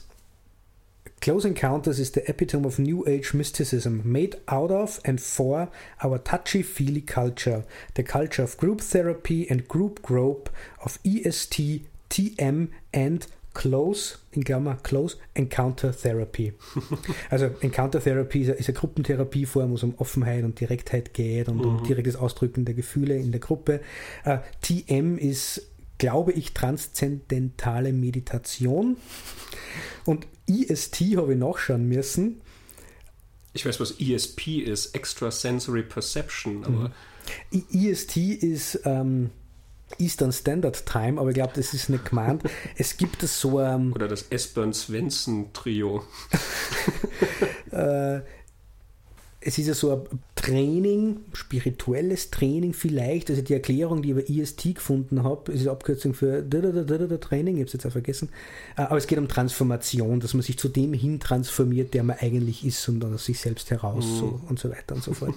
Und eben die, die 70er Jahre, da hat man in Kalifornien ganz stark die Einflüsse dieser, dieser humanistischen Psychologie, der Gestalttherapie, die dort diese ganzen Gruppentherapien und die dann also, es sind keine Kommunen, aber es sind auch keine Institute irgendwo so zwischendrin gewesen, mhm. ähm, wo es diese, diese neue Form von Selbsterfahrung halt und, und Selbstfindung äh, hat Hochkultur gehabt in der Zeit. Und der, der verortet es auch dort recht stark. It is very much a generational statement, steht dann auch noch da. Äh. The extraterrestrials inspire Roy to drop out, grow a beard and rebel against an official culture of lies. genau. Und dann noch Julia Phillips, die ich vorher schon erwähnt habe, die Produzentin, die You'll Never Eat Lunch in This Town Again geschrieben hat, sagt, sie hat Columbia den Film verkauft und ihr Pitch war der folgende, Zitat aus ihrem Buch, Anyone who has ever dropped acid and looked up at the sky for a while or smoked a joint and watched the Watergate hearings on TV is waiting for this movie. Und dann hat Columbia gesagt, wir machen das. Wir haben ja vorher noch gesagt, dass dieses Verschwörungselement dann letzten Endes sehr, sehr klein ist, weil mhm. man nicht das Gefühl hat, dass es sich bösartig gegen wen verschwört. Ne? Wer ist sozusagen der Angeschmierte letzten Endes, außer dass unsere Protagonisten da ähm, irgendwie durchkommen müssen durch diese Militärsperre. Ne? Mhm. Da ist so also ein leichtes Echo von, von Spielbergs Sugarland Express, finde ich, ne? Ja. wenn dann Richard Dreyfuss und Melinda Dillon, also diese zwei Figuren, die wie so ein mhm. Paar dann da durchlaufen, so ein bisschen wie auf der Flucht vor Militär ja. sind und ähm, sich dann eben diese, dieses Ziel im Kopf haben, dass sie wieder aller Vernunft eben durchsetzen wollen. Mhm. Das, finde ich, spiegelt das nochmal wieder. Ja. Ähm, Cale hat auch darauf hingewiesen, dass eben diese, diese äh, Verschwörung letzten Endes so nur so ein Background-Element ist. Und das ist dann vielleicht was, was, ja, also was ich jetzt sage, was weggeht dann letzten Endes von New Hollywood. Ja? Also New Hollywood hat Filme vorgebracht wie Die Unbestechlichen von Alan J. Pakula, mhm. äh, wo es sehr dezidiert um Watergate geht. Und es hat auch andere Filme hervorgebracht, in denen das, was da dieses, dieses Misstrauen hervorgerufen hat, was, was sehr viel klarer und, und, und sehr viel mhm. Ähm, schärfer auch beobachtet ist, eben, was nicht passt im Land. Also mhm. die, sei es vom, vom reinen Gefühl her, dieses, ähm, dieses, dieses resignierte Ende von Easy Rider. Ja, in, mhm. in Easy Rider formuliert das nicht aus, außer diesem berühmten Satz, we blew it, wir haben es vermasselt. Was genau wir vermasselt haben, wissen wir nicht, mhm. aber ich glaube, jeder Anhänger der Gegenkultur hatte für sich eine Idee, was das ist, ja. was wir vermasselt haben. Ja, da rennt was komplett schief und mhm. ähm, es endet ja eben auch entsprechend so. Ja, dieses Ding scheitert. Ja. Ähm, bei Spielberg ist das, ist das gar nicht der Fall. Da rückt mhm. das dann schon in den Hintergrund. Cale redet von einem excess of kindness, an inability or perhaps unwillingness to perceive the streak of cowardice and ignorance and confusion in the actions of the authorities who balk the efforts of the visionaries to reach their goal. Uh, Spielberg is much too casual about how this is done and imprecise about why. He has a paranoid plot, but he hasn't dramatized the enemy. Roy and the others don't have the incapacitating hatred of smooth talking authority, which would make us respond to their frustrations. Impersonality doesn't enrage Spielberg because he hasn't got at the personality hidden in it. Mm-hmm. He had similar trouble with the corrupt local merchant, merchants and politicians in Jaws, also der Weiße Hai. Mm. Their corruption was tired, ritualized. It was necessary plot, necessary for the plot. That was all. In close encounters, there's nothing behind what the military men do except bureaucratic indifference. Biskind in seinem New Hollywood Buch, der geht ja sogar noch einen Schritt weiter, der verortet da ja wirklich dann sozusagen das Ende dieser, dieser New Hollywood-Idee. Er schreibt, der Grundtenor von Spielbergs Film schien der gleiche zu sein wie der des vom Watergate-Skandal geprägten Jaws. Die Regierung setzt alle Hebel in Bewegung, um dem Volk eine wichtige Wahrheit vorzuenthalten, und nur ein völlig normaler Durchschnittsbürger ist in der Lage, das Ganze zu durchschauen. Doch irgendwo auf dem Weg zu Close Encounters musste Spielberg begriffen haben, was Lucas, also George Lucas, nach THX erkannt hatte – das Kinopublikum war der schlechten Nachrichten überdrüssig. Obwohl die Leute es genossen, wenn sie beziehungsweise ihresgleichen auf der Leinwand in ein Maul voller rasiermesserscharfer Zähne gerieten und zerstückelt oder zu einem blutigen Brei zermanscht wurden, ließen sie sich doch lieber erbauen, überwältigen von einer Macht, die ihnen wohlgesonnen war. The Exorcist auf den Kopf gestellt. Man konnte mehr Geld machen, wenn man die finsteren Ecken mied und an unser besseres Selbst appellierte. Ehrfurcht war in kommerzieller Hinsicht ergiebiger als Angst.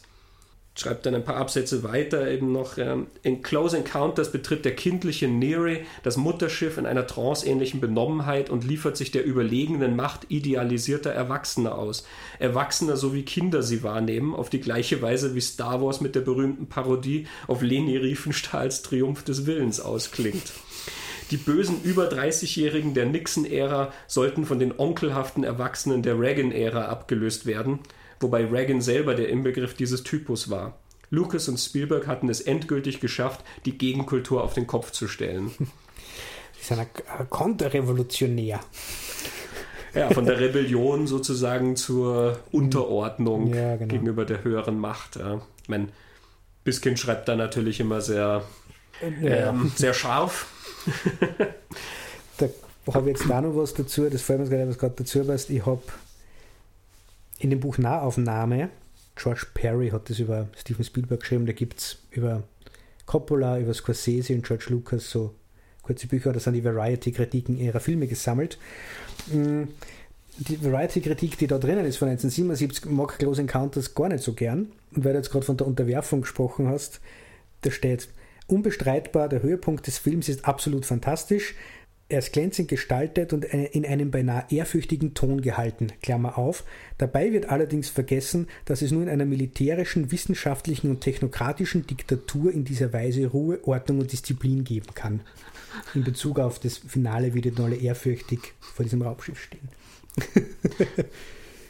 also das Staunen, was Spielberg ja kann, haben die nicht kennen. Die Perspektive, die er da einnimmt vom staunenden Kind, denen nicht gelungen in dem Moment. interessant, weil natürlich ist das Militär präsent, aber ich habe es natürlich auch immer in der Hinsicht verstanden im Film, dass die halt durch diese Begegnung natürlich so sehr ins Staunen versetzt werden, dass sich das alles, alles ja. andere ja sozusagen erübrigt. Also ja. kein Mensch in dieser Gruppe muss in irgendeiner Form da gerade an Rangordnung oder sonst mhm. irgendwas denken. Ja, die stehen einfach alle da und begegnen diesem, diesem. Wesen, diesem neuen. Ja, und ich glaube, diese ganzen Kritiken vergessen ja, dass es vorher diese Kommunikation auf Augenhöhe gibt. Mhm. Aber gut, so ein Leid geben, die das nicht so toll finden.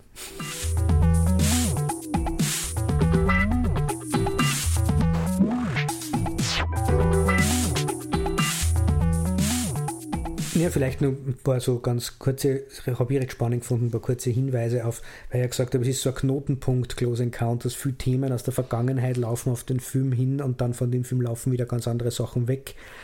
Es gibt dann die Geschichte rund um dieses äh, Drehbuch Night Skies, das Spielberg angeboten bekommen hat nach Close Encounters. In Night Skies geht es um eine Gruppe Aliens, die ein Farmhaus und eine Familie, die da drin lebt, angreifen die Details der Geschichte sind je nachdem, wie man zuhört, ein bisschen unterschiedlich, aber im Großen und Ganzen also gibt es die Variante, es hätte eine Fortsetzung von Close Encounters sein sollen und Spielberg soll das machen. Es gibt die andere Variante, wo Spielberg sagt, naja, das Studio hätte ohnehin eine quasi Fortsetzung von Close Encounters gemacht und er wollte aber da irgendwie Einfluss drauf haben. Und Night Skies erzählt ihm diese Geschichte von diesen Aliens, die dann im Laufe des Drehbuchs Persönlichkeiten werden und es gibt dort ein kleines, nettes Alien, dessen Finger leuchtet und der freundet sich dann mit dem autistischen Jungen der Familie an. Und die Aliens werden dann vertrieben und aber der Junge und das, das Alien-Kind, die bleiben beisammen. Irgendwie ist aus diesem Drehbuch Night Skies nie der Film Night Skies geworden, aber gibt es dann diese Geschichte, Spielberg wollte mit Toby Hooper doch einmal zusammenarbeiten. Und Toby Hooper hat Night Skies sich angeschaut und muss gesagt haben, das findet er nicht so cool, machen wir doch was, eine Geistergeschichte. Und dann haben sie diese Idee, dass eine Familie in einem Farmhaus angegriffen wird von übersinnlichen Wesen, in die Suburbs verlegt und der Geist greift dann diese Familie an. Das ist so die eine Variante.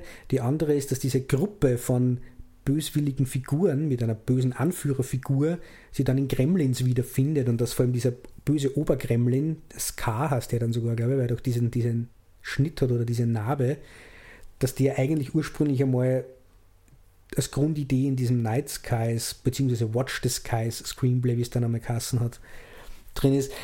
Die Leute, die das behaupten, weisen darauf hin, dass es einen Shot in Gremlins gibt, den Spielberger produziert hat wo im Hintergrund im Kino der Film äh, Watch the Skies läuft. wo die Hauptidee hinläuft, habe ich schon gesagt, also die Umarbeitung des Drehbuchs durch ähm, Melinda Matheson hat sie geheißen, oder? Mhm. Ist dann irgendwann zu E.T. geworden, das ist dann recht, recht offensichtlich. Also, also da hast dann Spielberg als Produzent, der Poltergeist macht, der ein großer Erfolg ist. Spielberg, der Joe Dante einen, einen großen Gig gibt und Kremlins wird ein großer Erfolg und der Kremlins wird ein riesen Franchise und macht eine super Karriere für Joe Dante und Spielberg macht sein, seinen obergroßen Hit E.T.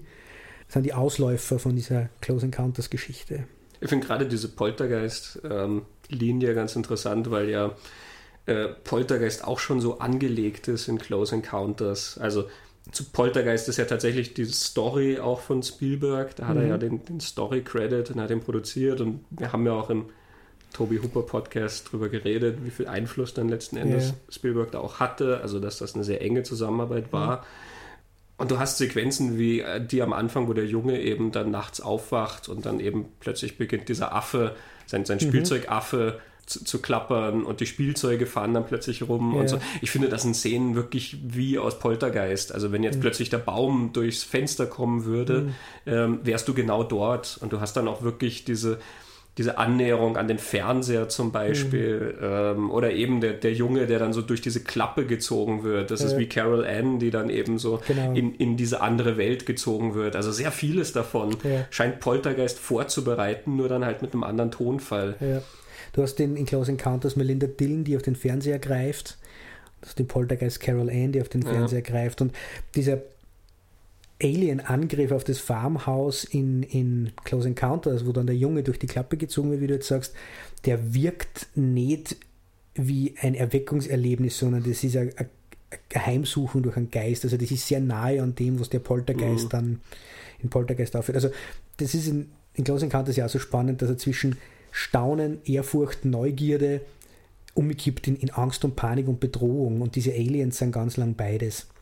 Ja, gerade die Sequenzen ja. im Haus mit dem Jungen, die sind ja eigentlich sehr furchteinflößend. Ja, also ähm, für einen Film, der kein Horrorfilm ist, sind mhm. die Sequenzen eigentlich sehr intensiv. Ne? Gerade das, das, wo das Kind ja keine Angst hat. Das mhm. ist ja auch wieder interessant, eben im Hinblick auf Spielbergs kindliche Augen mhm. sozusagen, mhm. dass das Kind als erstes erkennt, gewissermaßen, dass da nichts Furchteinflößendes ja. dran ist. Aber dennoch, es sind sehr intensive Szenen, die auch wirklich in einen Horrorfilm münden könnten. Im Deutschen genau. hast du ja dieses Wort unheimliche Begegnung. Es genau. ist ja nicht nahe Begegnung genau. oder, oder beinahe Begegnung oder wie immer man es dann ausdrücken wollte. Es ist eine unheimliche Begegnung und er mhm. erfüllt das in diesen Sequenzen, finde ich total. Mhm. Wir hatten ja am Anfang auch gesagt, dass er sehr viele äh, Arten von, von Tonfall und Genre mhm. und so dann anreißt. Ne? Er hat. Ja hat dieses, dieses Road-Movie drin mit den beiden, die dann ja. da zum Devil's Tower aufbrechen. Über das Familiendrama haben wir Das geredet. Familiendrama ja. drin und er hat auch diese Abenteuergeschichte letzten Endes. Auch da dann wieder Bezüge zu anderen Spielberg-Filmen, abgesehen von der Einführung am Anfang, da wo die in der Wüste sind und der, der, der Sandsturm hm. bläst denen um die Ohren und dann finden die diese Flugzeuge. Das hm. ist, so könnte auch eine Akte X-Folge genau. dann anfangen. Ja? Ein unerklärliches Phänomen. Mystery. Und wir ja. wissen nicht, was da dahinter steckt. Und später hast du dann sogar dieses Bild, was in hunderttausenden Abenteuerromanen und Comics und so weiter da immer drin ist. Der Held, der hinter dem Felsen kauert und auf etwas blickt, was er ja eigentlich nicht sehen dürfte mhm. wo Richard Dreyfuss und Melinda Dillon dann ja auf den Berg geklettert sind genau. und da verstecken sie sich ja. hinter dem Felsen und sehen dann diese Basis, mhm. die das Militär dort aufgebaut hat, ja, und sie kauern hinter dem Felsen. In Indiana Jones und der Tempel des Todes ist dieses Bild dann exakt so drin. Harrison mhm. Ford und äh, Kate Capshaw sitzen hinter diesem Felsen und schauen dieser Prozedur zu, wie das Herz da rausgerissen wird und mhm. ich glaube, wenn du alte Abenteuer, Groschenhefte und sowas ansiehst, ist dieses Bild zigfach vertreten.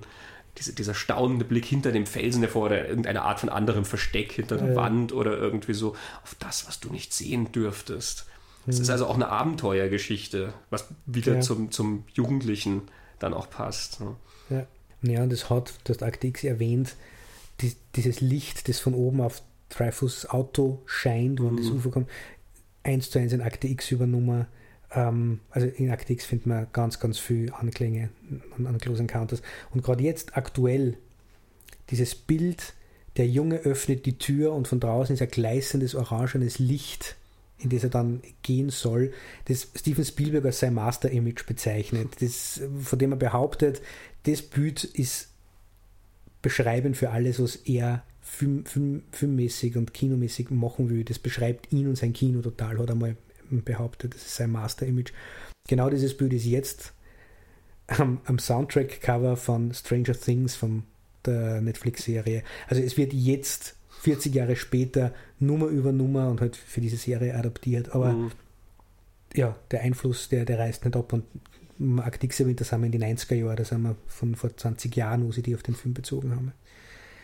Es ist interessant, dass er das als sein Master-Image bezeichnet, denn ich finde, der quintessentielle Spielberg-Shot ist ja eigentlich immer der, sozusagen der Umgekehrte dazu.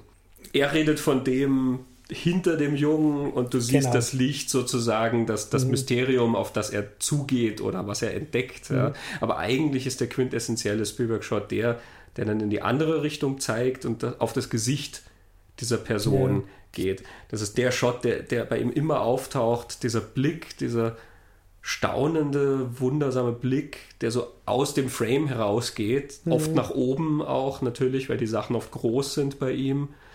und den du dann immer siehst, auch oft bevor du dann erstmal merkst, was überhaupt gesehen wird. Ja? Sam Neill, der dann mhm. plötzlich die Dinosaurier sieht. Der guckt hoch und schaut aus dem Frame heraus und dann kommt der Gegenschnitt mhm. auf die Dinosaurier. Und gerade dieses Staunen, eben dieser, dieser Blick, wie Leute auf etwas reagieren, der ist in Close Encounters ja dann irgendwann nur noch zu sehen. Ja, Im, Im, ganzen Finale hast du ein genau. Bild nach dem anderen. Ja. Immer wieder, du hast vorher schon natürlich Richard Dreyfuss und du hast sie und den, selbst der Junge schaut mhm. so nach oben und alles. Aber zum Schluss diese ganzen Mengen an Wissenschaftlern und mhm. sowas und alle haben diesen, diesen Gesichtsausdruck ja dann auch drauf. Es gibt da dann zum Schluss beide, Melinda Dill und Richard Dreyfuss, die gleichzeitig nach oben schauen, wo mhm. das UFO drüber zeigt. Das stimmt schon. Aber es ist eben die Frage, was man betrachtet also durch die Kamera, das, was Spielberg anschaut, durch die Kamera, oder was der Junge anschaut, das ist ja das, was er sehen will. Was ist in diesem Licht? Mhm.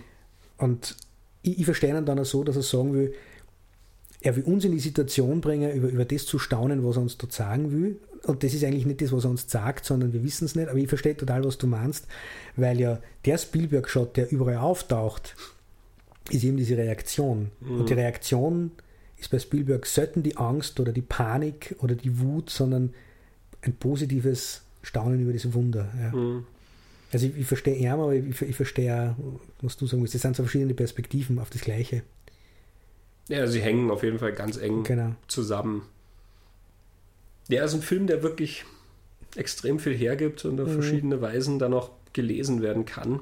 Also ich glaube, es ist auch was, was bei jedem Mal neue Ideen ja, wieder so, hervorbringt und auch. So geht's mir, ja. Man merkt dann auch immer wieder in den, in den Ecken und Kanten so kleine Details, die dann wieder interessant sind. So ein Satz, der irgendwo fällt oder auch Symbole, mhm. die dann auftauchen und wo man dann merkt, dass mit denen wirklich auch eine ganze Zeit lang gearbeitet wird. Mhm.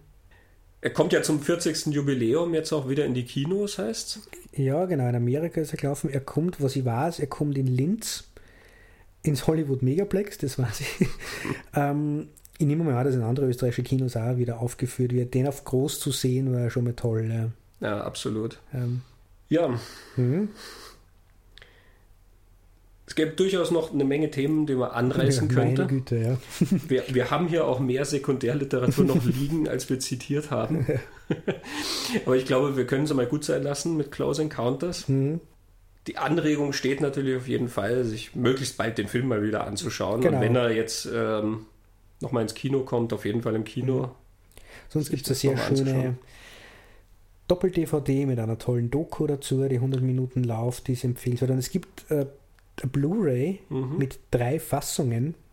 Wir haben gar nicht genau darüber geredet, über die verschiedenen Fassungen. Es gibt drei verschiedene Fassungen.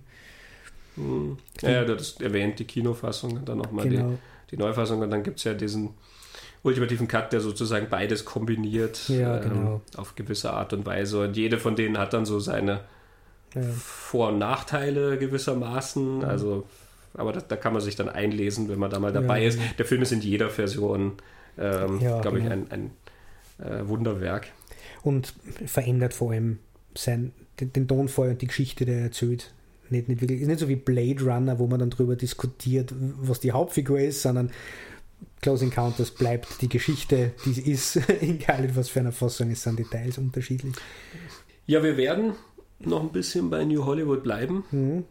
Wir werden uns nächstes Mal ein bisschen über die Outlaws von New Hollywood Gedanken machen. Und bis dahin würde ich sagen, was würde ich sagen? Also ich würde sagen, äh, viel Spaß beim Schauen, schöne Zeit und äh, vielen Dank für das interessante Gespräch. Ja, Christoph, vielen Dank für das interessante Gespräch. Ciao, bis zum nächsten Mal. Tschüss.